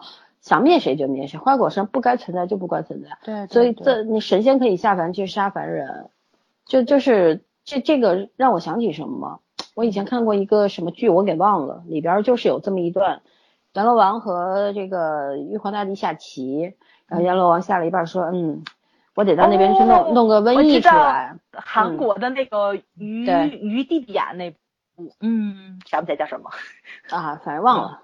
反正就是就就讲到这个，然后玉帝说又要去造孽了呀，然后阎罗王说没办法呀，这个其实其实这个韩语他那个台词写的没有那么的精致啊，我的解读就是说，就是你看这地球上不停的有人出生嘛，对吧？那一直出生没有人死，那就住不下了嘛，对吧？然后我要让这个得有生有死，大家人口总数才能够控制嘛，就像我们的计划生育似的。还有呢就是。这个他他说这个叫什么来着？呃，要去这个制造一些战争，那儿制造一点瘟疫，是为什么呢？是让经济平衡嘛？你不能一方独大，对吧？对。所以说就是这这个，所以如果说真的有是就突破科学的说法之外，说真的是有这个宇宇宙上面有有人在掌控我们的人间命运，对吧？掌控整个银河系或者什么，那。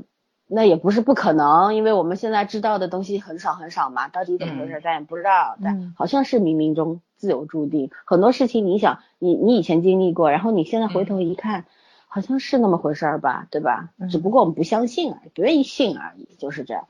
所以说，呃，你看到最后这个影片讲到最后，我我一直觉得后面确实呃，有些人说不好，有些人说特别好。我是觉得最后这个算是点睛嘛，因为呃，就是满天神佛谁也没看见，对吧？菩提老祖也是偷偷摸摸的下凡去保护这个孙悟空，错，对吧嗯？？就是在《大话西游》里边，菩提老祖还给给那些土匪给坑了呢，对对吧？葡萄就是说神仙也有 对神神仙神仙也有倒霉的时候，就是这样。然后就是就是在这个有也说明一个什么问题呢？因为有手握权力的这些人，有些人他就是就像天尊一样，他就是要维护自己的权利，无上的权利，他要做老大，所有人都可以成为炮灰，他内心就是一将功成万骨枯嘛，你们的牺牲都是应该的，嗯对吧？还有呢，像菩提老祖这种的，他不是，他其实要达到一个天地间的平衡。嗯我觉得他的解读是另一种平衡，就是如果天庭掌握了一切一切的话，人间过于悲惨。其实他觉得三界应该是平三界应该平，对对。还有，我觉得、嗯对那些没有出现过的那些那些老大呢，嗯其实啥都知道，嗯但是为什么不出面呢？就是有些东西他们只要说了，就会有人去做，对吧？嗯然后如果人人间人魔两界如果对这个神仙有怨言的话呢，反正有人挡箭牌，嗯就那天尊，对不对？对所以说很奥妙的这里边，包括后来杨戬被封了神，他成了这个，他可能就是天机处的下一任老大，南天门的南天门神将嘛，对吧？神将，对对，嗯以后天机处的大人大人物就是他了呀，对不对一一个梗，你们知道杨戬为什么叫二郎吗？嗯，你知道吗？就是不论怎么排，他都排行老二；怎么打，就是跟谁打都排行老二，永远当不了第一，所以叫二郎神倍儿缺德，嗯。你知道吗？这个有对搞笑的说法嘛？对对对，二。张三丰嘛是当年。对，一天封三次，嗯。对。后来 后来还有就是说杨戬的这个天眼啊，嗯。我看他这个就开了天眼，双眼闭上的，其实这个呃倒是一一直是就是在那个封神榜里边啊什么的、嗯。都是没有出现过这个天眼和那三只眼都张着，对吧？都张着，但对，嗯。嗯，对这个解读还挺有意思，就是你看天眼开了，所以属于人的眼睛就闭上了，他就得给跟天尊一样，因为是天尊嘛他开的天眼，嗯。就是他得跟天尊一样，就是要看到的只有自己，只有我们的权利，你们都是蝼蚁，你们就得该死，对吧？是这样的。但是后来因为他当时是有个铺垫，那个阿紫化成那个烟雾了，然后那嗯孙悟空摸了一把，按到心里去了，对吧？然后对他当时去拳击那个孙悟空心心脏心脏的的时候，其实等于就是阿紫显灵握住了嘛，他的手 对就挡住了他的手，所以他没有打下去，也是嗯心里柔软的，这是他的软肋。就嗯像孙悟空的软肋是阿紫，然后难道这个他他的软肋不是阿紫吗？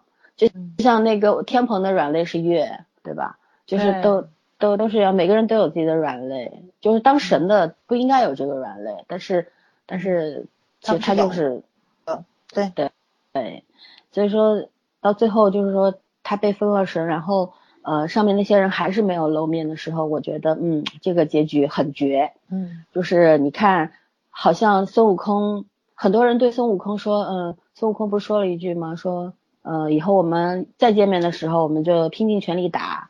然后二郎神的意思就是，你说你这样有什么劲呢？你也无非是捣坏了一个天机处，你也没有到上面去打，对吧？你也还是孙悟空，你也只是一只妖猴而已。但是孙悟空貌似认命的说，没关系啊，我来过啊，我战斗过啊就可以了。嗯我努力过了，嗯对对，很多人就就我不在乎结局。你知道很多观众讨厌这个结局，你知道吗？很多人觉得 Why？孙悟空，我你战斗过了就应该你真的在挑战体制吗？啊很多人就觉得是孙悟空，你其实啥也没干。《西游记》里面孙悟空至少是到天庭去闹了个天翻地覆，对吧？人仰马翻。但是打官司也现在就能打赢了，但他不得对打去吗？你不打怎么能赢呢？对，但是很多人就是觉得这个不好，就觉得这个这个结局让他们不满意。孙悟空就是应该再牛逼一点，再打上去就对了，你知道吗？很多人觉得他这样 这样说，我来过什么就走了，觉得是不了了之。我就觉得这个留白多好呀，嗯你怎么知道他不了了之呢？对这个就是他他后来肯定要又要再再去上去啊，再上去打，后来才会有西游嘛。对不对？就是给后面如果要拍续集留了一个尾巴，对吧？嗯没有问题啊，就是就是每个人站的立场不一样，解读东西就不一样。我就觉得这个留白特别好，这个结果特别好。嗯孙悟空就该这样走，因为他他打过了，他知道，呃，不管我打得赢打不赢你，反正老子哪怕要死，我也不会屈服于你们，就是这个样子，嗯，对吧？对对对哦，反正挺好的。不论西游怎么改，其实孙悟空都是一个反叛的角色。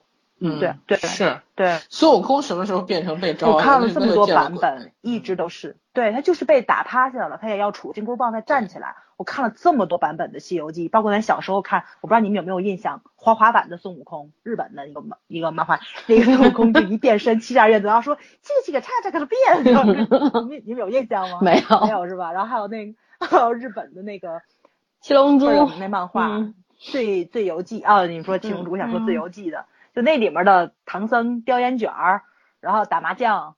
然后降妖伏魔，几乎不干正事儿吧，反正就是，就那里面孙悟空也是，就是就是那个打趴下了，四个人就打输了，跟妖怪打打输了怎么办？打麻将，然后打了三锅麻将之后啊，满血复活，接着就跟妖怪打，他就是那种东西在里面，就没有输这么一说，就是说。人生中就这种，你暂时的输不代表你这辈子就输了，对啊而且都有一种反抗精神在里面，对，嗯，对啊，就像《西游记》里面，他最后成了斗战神佛，对吧？嗯每个人都成了佛，有的人成了什么尊者，但是好像就是成非。如果说你到最后无非得到的也就是这些嘛，好像你得四大皆空了，你才能这样，你你失去了人所有的乐趣，对吧？嗯，也没有苦难了，就也没有乐趣了嘛。所以说，就是、其实我觉得《西游记》特别牛的一点就是，你看《西游记》的故事从来没有在我们的教科书上出现过，嗯红楼梦》也没出现过，但是《水浒》和那个出现过，对吧？嗯和《三国》出现过。就是我觉得《西游记》是不能让孩子们读的一个东西，万一读懂了就完蛋了，不便于不便于统治。嗯，挺挺那个的。然后呃，就是我，你知道我一开始的时候，我说我看这个片儿，一句话谈感受的时候，我我感到就是那种悲悲悲壮和无力，你知道吗？就是就就跟我们一样，我们不停的在抗争，然后一辈子反正活活下来，生下来就知道要死，所以你这一辈子怎么走你自己决定。有些人就不决不做决定嘛，听天由命，对吧？对，父母怎么说就怎么说，社会怎么说怎么说，老师怎么说怎么说，反正我就是一个傀儡，提线木偶。但有些人就是要斗一斗，嗯我不服输，反正我我这辈子怎么活我自己做主。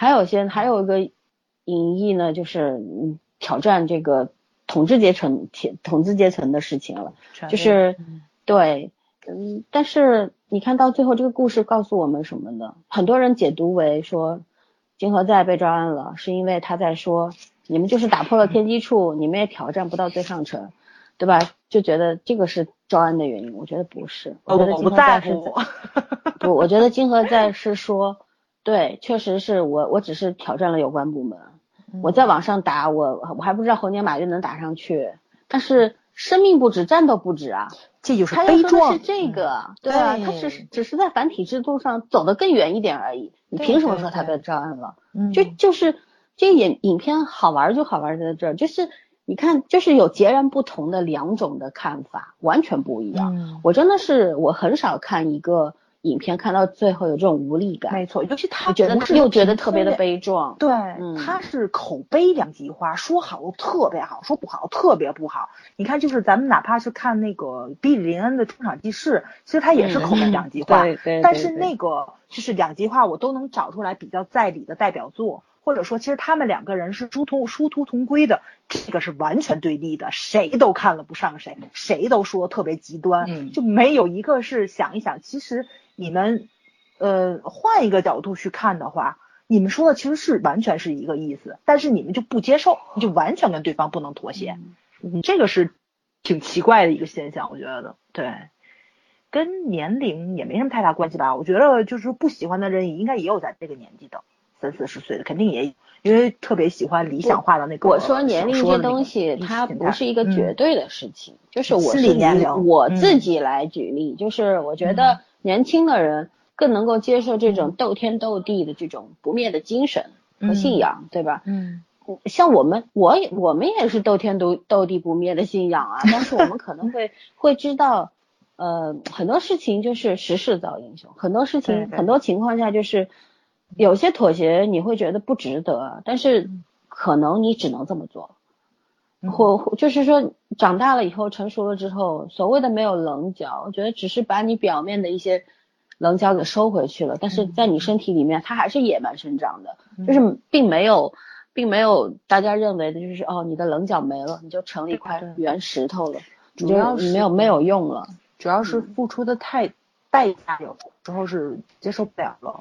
对啊，很多人以前似的，你不知道，对吧？你不知道代价是什么是无所谓，当你知道的时候，你会在乎，这是肯定的。嗯，就是很多人说成熟的代表就是变得圆滑啦，然后考虑的特别多啦，计较得失啦。嗯，就难道不应该吗？对我我一直不明白，难道不应该吗？嗯，我们去考虑这些，不代表我们不去做那件事啊，只是就是说我们换一个方法不行吗？我觉得就是如果能达到一样的目的，无非是一个是比较惨烈、比较精彩，还有一个一个需要时间，对吧？然后可能暗流涌动。但是如果都能达到同一个目的，有什么分别吗？这就是为什么会早刚说两极化的评价，其实讲的都是一个东西，只是互相不能妥协而已。嗯嗯。哎，咱们讲讲有没有你们心目中特别特别好的跟原著的，就是改编的作品，比如说就是小说改影视剧或影视剧改小说，或者说是漫画。我能说《甄嬛传》吗？哦，《甄嬛传》。哎，《甄嬛传》小说我还真没看过，我小说看完了。哦，我小说我是看完电视剧我去看小说，其实我觉得还真的挺他们说小说是个架空，不是说真正的那种历史套用，是吧？因为我没有看，我不知道。小说不算是完全架空，刘莲子还是有借鉴在里面，嗯，还是以朝代为为背景的，它没有完全架空，嗯，它可能有一些人物。比如说他那个出出现的时间啊，死亡时间上稍微有点变化，但他基本上基本上是以历史为依据，他只是写的人人际关系斗争而已。他确实写的不是一个什么宫廷故事，他写不是一段历史故事，他写的其实就是一个，真的就是一个 办公室职场。你还说这个呢？你知道这个《甄嬛传》卖到海外去了，不特别好吗？卖的。嗯，对。然后当年在日本引起了收视收视高潮嘛，就好像把他们大合剧都打败了。韩国对对对。关键是日本网友留言特别有意思，他们写的是让大国剧的编剧去看一看，看人家要尊尊重呃尊重史实，然后我都快笑喷了，你知道？我说哪来的史实啊？这完全就是瞎编乱造，对。还让大河剧的编剧去看看。大河剧，大河剧这两年也是水平大幅下降。说白了，没有办法，你能写的东西就这么短，历史。对，你翻来覆去的拍，翻来覆去的拍，每个时代的审美也不一样。没错，嗯嗯嗯。但是我觉得，日本这种细说历史一直都是很厉害的强项。我就不说别的，我觉得他们漫画像什么《浪客剑心》《鬼野狂刀》。就类似于这种，就讲他们战国那种。日本的漫画是基于写实的，日本漫画其实就是它写实套用历，它套用历史真实人物加上虚构人物，把那个那段历史再现。其实他不是，他就想借那个背景，就是说我们世界观不什么什么塑造的，借那个世界观。去讲自己的故事，哇塞，我觉得这个超级超级高。因为只有日漫，日漫他要讲爱与信仰吗？没错没错。日漫有翻翻拍好的，我因为我不看日漫，所以我不知道他有没有翻拍好的作品。啊，我推荐大家看《封神演义》，就是《封神榜》的漫画，非常非常好看。呃，不是，你不是说漫画漫改作品有有很好的吗？他不是，他是把中国的《封神榜》改成了漫画。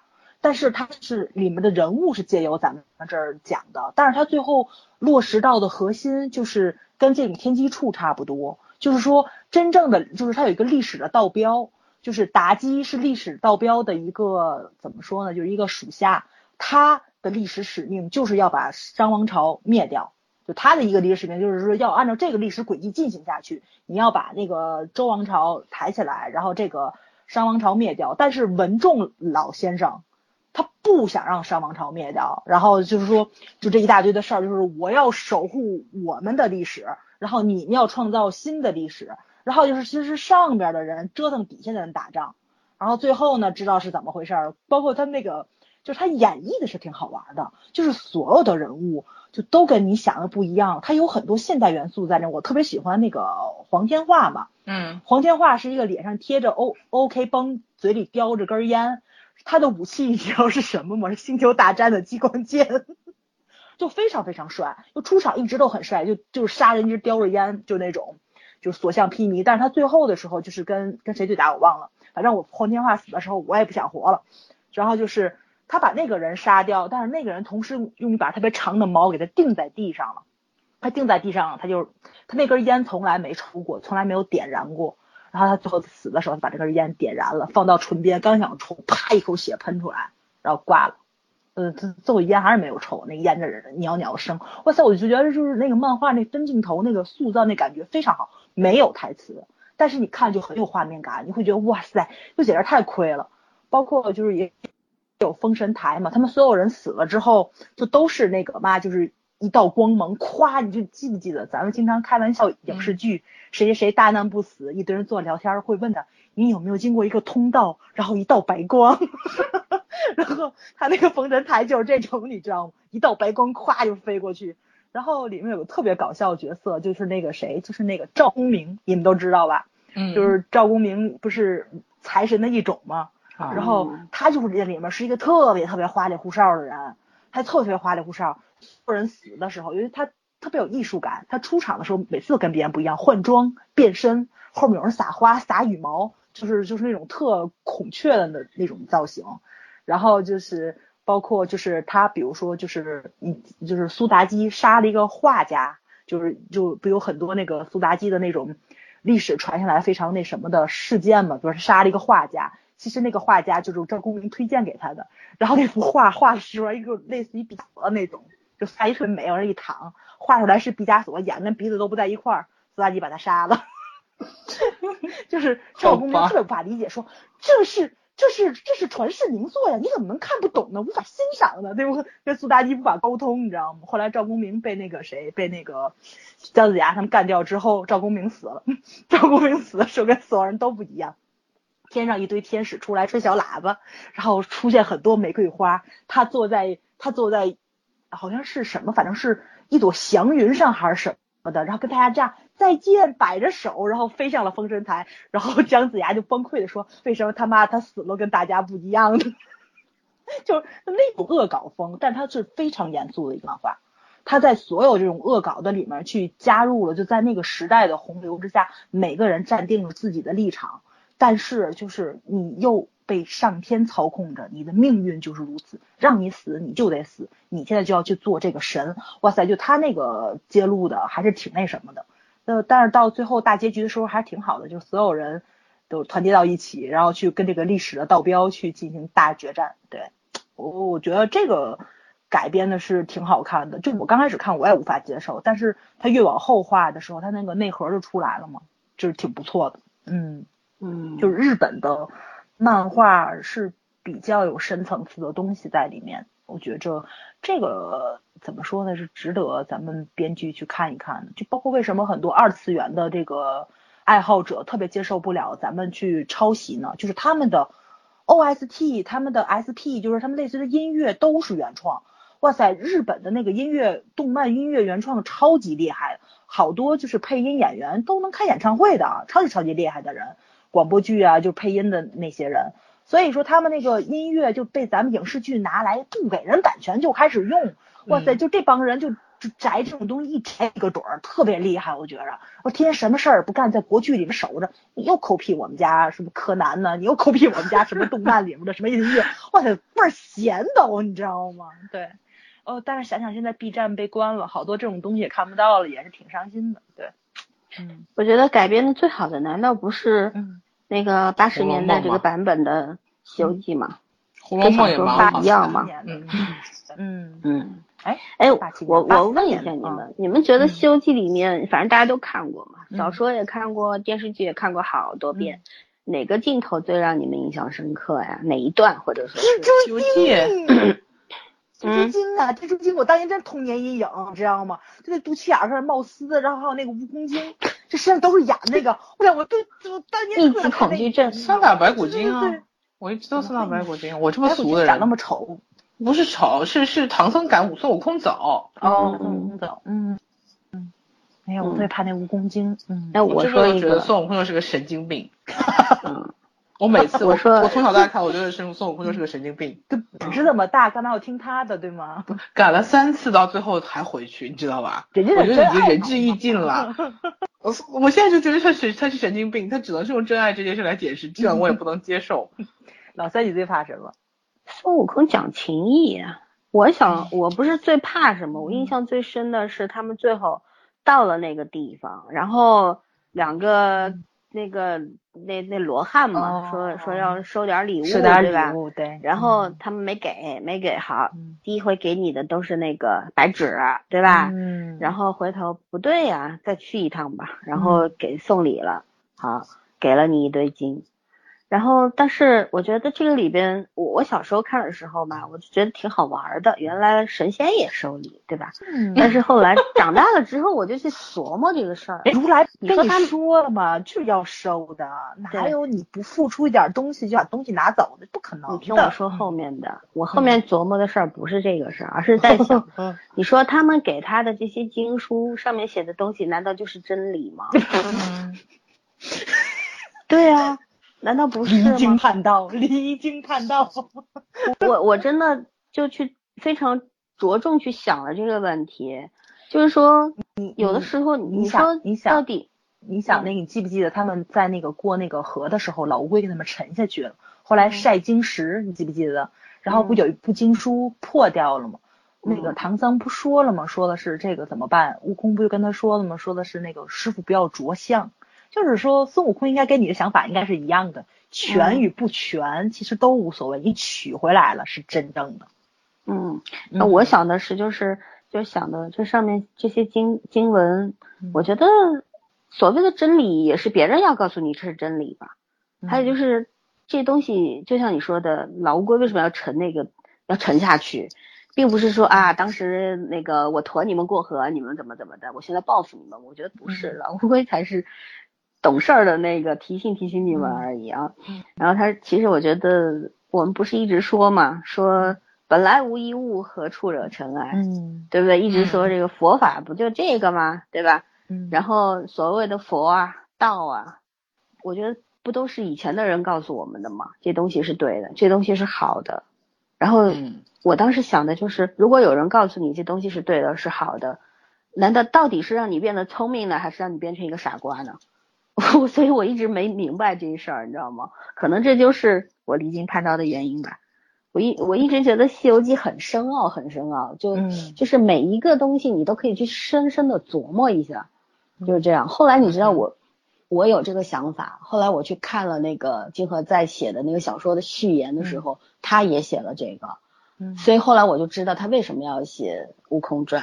我觉得嗯他他必须要写《悟空传》，因为他内心就是看完《西游记》之之后，然后看到大家解读的《西游记》跟他不一样的时候，他心里着急，你知道吧？一定要把自己这东西给给写出来。其实这个，所以这是很多年轻人会崇拜他、把他封神的一个原因，就是他觉得我们不敢说，或者我们没有想那么深，但是你替我们说出来了，对吧？嗯或者怎么样？但是我们再转回这个话题，到底别人告诉你东西是真的还是假的呢？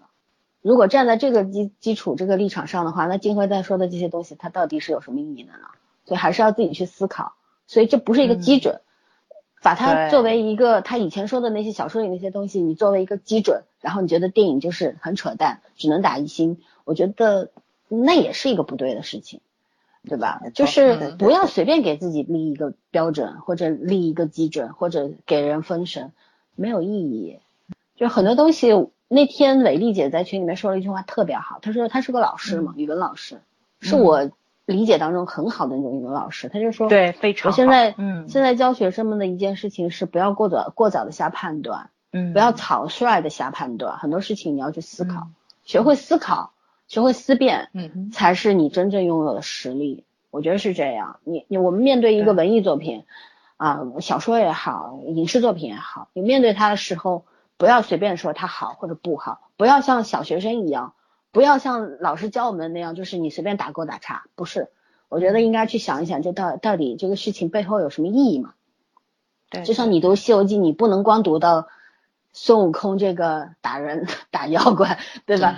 嗯对对，天怼地，你要你要看到的是他们取经到底在取什么，然后这个天庭到底为什么要让他们这样？为什么要让孙悟空屈服？为什么要让让玄奘去取经？对吧？嗯，就是为什么要经历九九八十一难？我觉得这个才是你读懂《西游记》的关键。还有就是，嗯呃，《悟空传》虽然它不尽如人意，但是至少它站在今时今日，我觉得它出现的契机也很好，对吧？然后站在今时今日今日的这个社会状态底下，他做到了他想做的，虽然没做好，但是我觉得，嗯，如果愿意去能够客观的去理解它的话，还是有所得的，这个很重要。嗯对吧？很多人说，哎呀，我买了一张五十块钱的票，我亏了，有啥亏的呀？如果你没看明白，你是亏了，嗯，对？吧？但是我觉得没看明白也挺幸福的。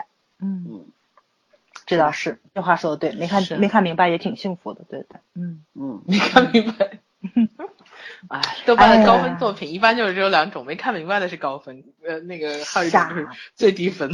傻白甜是这世界上最幸福的生物了。然后我我我翻到了金河在写的那段序言，就是我想要把它作为这一期节目的结尾。那在做结尾之前，你们还有什么要说的，就可以先说。嗯，哦，我插一句题外话，就刚刚老孙说了嘛，去看了新版的《西游记》，觉得挺有意思的，对吧？就是、呃，我记得是，哎呀，就是朱军主持那那档节目叫什么来着？就是艺术人生，啊，对，艺术人生类似于，对他好像请过《西游记》的原创剧组嘛，就很古老的那一个版本来去聊到过这个新版。然后那个我记得我印象特别深，因为那个编导真的，我觉得是 就是就老一代艺术家，就那种很谦卑的那种感觉。他自己说的是，其实因为当年他们去选《西游记》的故事是有代表性的，因为《西游记》其实有些故事是重复性比较高，比如说妖怪把国王的夫人抓走了，妖怪把国王的女儿抓走了，他们会选非常好看的那一种。所以呢，就是他他们可能把其中比较有代表性的、比较好看的、类似的那种故事都已经选走了。嗯后面再去创作的话，会流于俗套，再加上可能会有他们前面那个印象在，然后呢，会会对后面的一些创作有一些怎么说呢限制在。他说就就是这种那个嗯，也让后面的作品显得有点儿疲疲惫无力呀、就是或者说是觉着重复性比较高啊。你八十年代拍成这样，你都两千年了拍成这样，大家会有很多不满在里面。其实是呢，是《西游记》重复性故事比较多，对，所以呢，我觉着，嗯，如果说就是想让我们看看的话，嗯，能不能把九九八十一难 拍成九九八十一集，让我们对比一下？你当是美剧呢？哦，其实我觉得真真的可以，我觉得真的可以拍一下。你就你们看那个谁，就是那个诺一，诺一多喜欢《西游记》呀，嗯他真的是一个小专家。其实，在孩子是很有市场的，就你可以拍的比较浅显易懂一点点嘛，对，还是很很很孩子能够看到孩子我是挺想看的，东西，没错没错，对吧？因为孙悟空是大英雄，嗯对吧？嗯然后又有恩义呀、对又又有本事啊，嗯又能就是能够这个，对吧？对然后后来还成了佛啊，所以说孩子才会喜欢。诺一长大了，因为西游记我觉得认为的。因为《西游记》我觉得拍是最容易的一部片子，它可能是大名著里面对场景，就是那种景色、亭台楼阁、服装、道具写的最详细的一部了，嗯，对吧？就大段大段都是这种废话，但是红楼梦》也详细啊，但是《红楼梦》那个要花不好复钱，制，对这个外边取景比较容易。没错，没错，没错，没错，没错，就是这个。对，所以说其实《西游记》可以拍一拍，我觉得多拍几部。哇塞，你看看那个日本，现在《西游记》这个 IP 拍已经拍了一百，十七部作品了，对啊不少了。但是反还在拍。这个连续剧能够超过最早那版的还没有，还没有。对对对，不，当年的那个大闹天宫的动画片儿，咱们国产的超级有名，我这还有呢。嗯，嗯，那个我也很喜欢网盘里面。存着的。那个小刀会的对对那个序序曲一出来的时候，嗯，就就炸了，是吧？炸嗯，对，童年回忆嘛，对，就对这种题外话说一说是，嗯，美好的愿望吧。西游记特别暗黑看到。我我嗯觉得看《西游记》大小朋友能名著都暗够看的，对啊，但是《西游记》特别暗黑啊，就孙悟空杀杀人杀佛的那杀神的那些，对就是那个那那描述的挺那什么的挺，那也可能是因为对对，因为是说书先生为了博眼球，对吧？当年对对，你说出来，其实跟口口相传像是不一样的。对对对对对对对，嗯，好吧。芊芊还有什么要补充吗？没有了，我觉得已经跑题跑的很那个很很彪悍的跑了一大圈之后拉回来了。嗯，对啊，好，那那我就说说那个当时金河在写的这个东西吧。有有一段话他写的蛮精彩的，他说的就是人生最有价值的时刻，不是最后的功成名就，而是对未来正充满期待与不安之时。还有一句话叫做，因为你去追求理想时，你就会明白，你很可能不会成功。所以关键在于，当你深知这一点时，你还要不要去追求？我觉得这个可能就说出了《悟空传》的精髓吧，嗯，对吧？你明知道你斗不过统治阶级，但是你就不斗争了吗？就像当时这些孙悟空，当时不是很多人说吗？孙悟空，你你怎么打完了金呃那个什么天机处你就跑了嘞？你怎么不敢上去打呢？再打一下天庭呢？你不是当了这个天庭的打手了吗？但是谁知道他后面就不会去了呢？对吧？只不过这个影片到这戛然而止而已，你怎么知道就没有后面了？对不对？对，他会有续集，我要看。嗯，对，没有也行，反正我们心里知道就好了。然后呢，他写最后他写这个序言的时候呢，有他写了说说引用我最喜欢的一首歌的歌词作为结束，我觉得以作为我们这期节目结束也不错。就是如果失去是苦，你还怕不怕付出？如果堕落是苦，你还要不要幸福？如果迷乱是苦，该开始还是结束？如果追求是苦，这是坚强还是执迷不悟？我觉得这歌词写的挺好的，回头百度一下这哪首歌，我得听听。我也是，是唱不出来。对，然后还是哪首歌？对，在结束之前我说一句，我其实觉得《悟空传》让我特别觉得有点遗憾的事情，其实戴荃的那首《悟空》，大家应该都听过，我超级喜欢那首歌。我一直觉得《悟空传》，我当时没看，不知道这个到底是谁写的这主题歌的时候，我就在想，如果用这首歌多好呀！这个这首歌的意境特别好，把孙大圣的内心的内心世界都展现出来了，对吧？但是没有，嗯，略遗憾。嗯嗯，好吧，那还有没有什么要说的？我们就到这儿吧，就到这儿吧。嗯，我们今天已经聊了很久了哦，聊的可好可。嗯，去你们帮去看大护法，嗯，要看啊，下周看，下周去看，嗯，咱就不聊了，咱那个不好聊了，对，不聊了，大家自己推荐一下就好了。嗯嗯，然后我们这期节目应该会在周四跟大家见面的。嗯嗯，好了，好吧，那就到这儿吧，拜拜拜拜。月见星河，长路漫漫，烽烟残尽。独影阑珊，谁叫我身手不凡？谁让我爱恨两难？到后来，肝肠寸断，幻世当空，恩怨休怀，舍吾黎明，六尘不改。且怒且悲且狂哉，是人是鬼是妖怪，不过是心有魔债。叫一声佛祖，回头无岸，归人为师，生死无关。善恶浮世真假界，尘缘散聚不分明难断。我要，这铁棒有何用？我有，这变化又如何？还是不安，还是低愁？金箍当头欲说还休。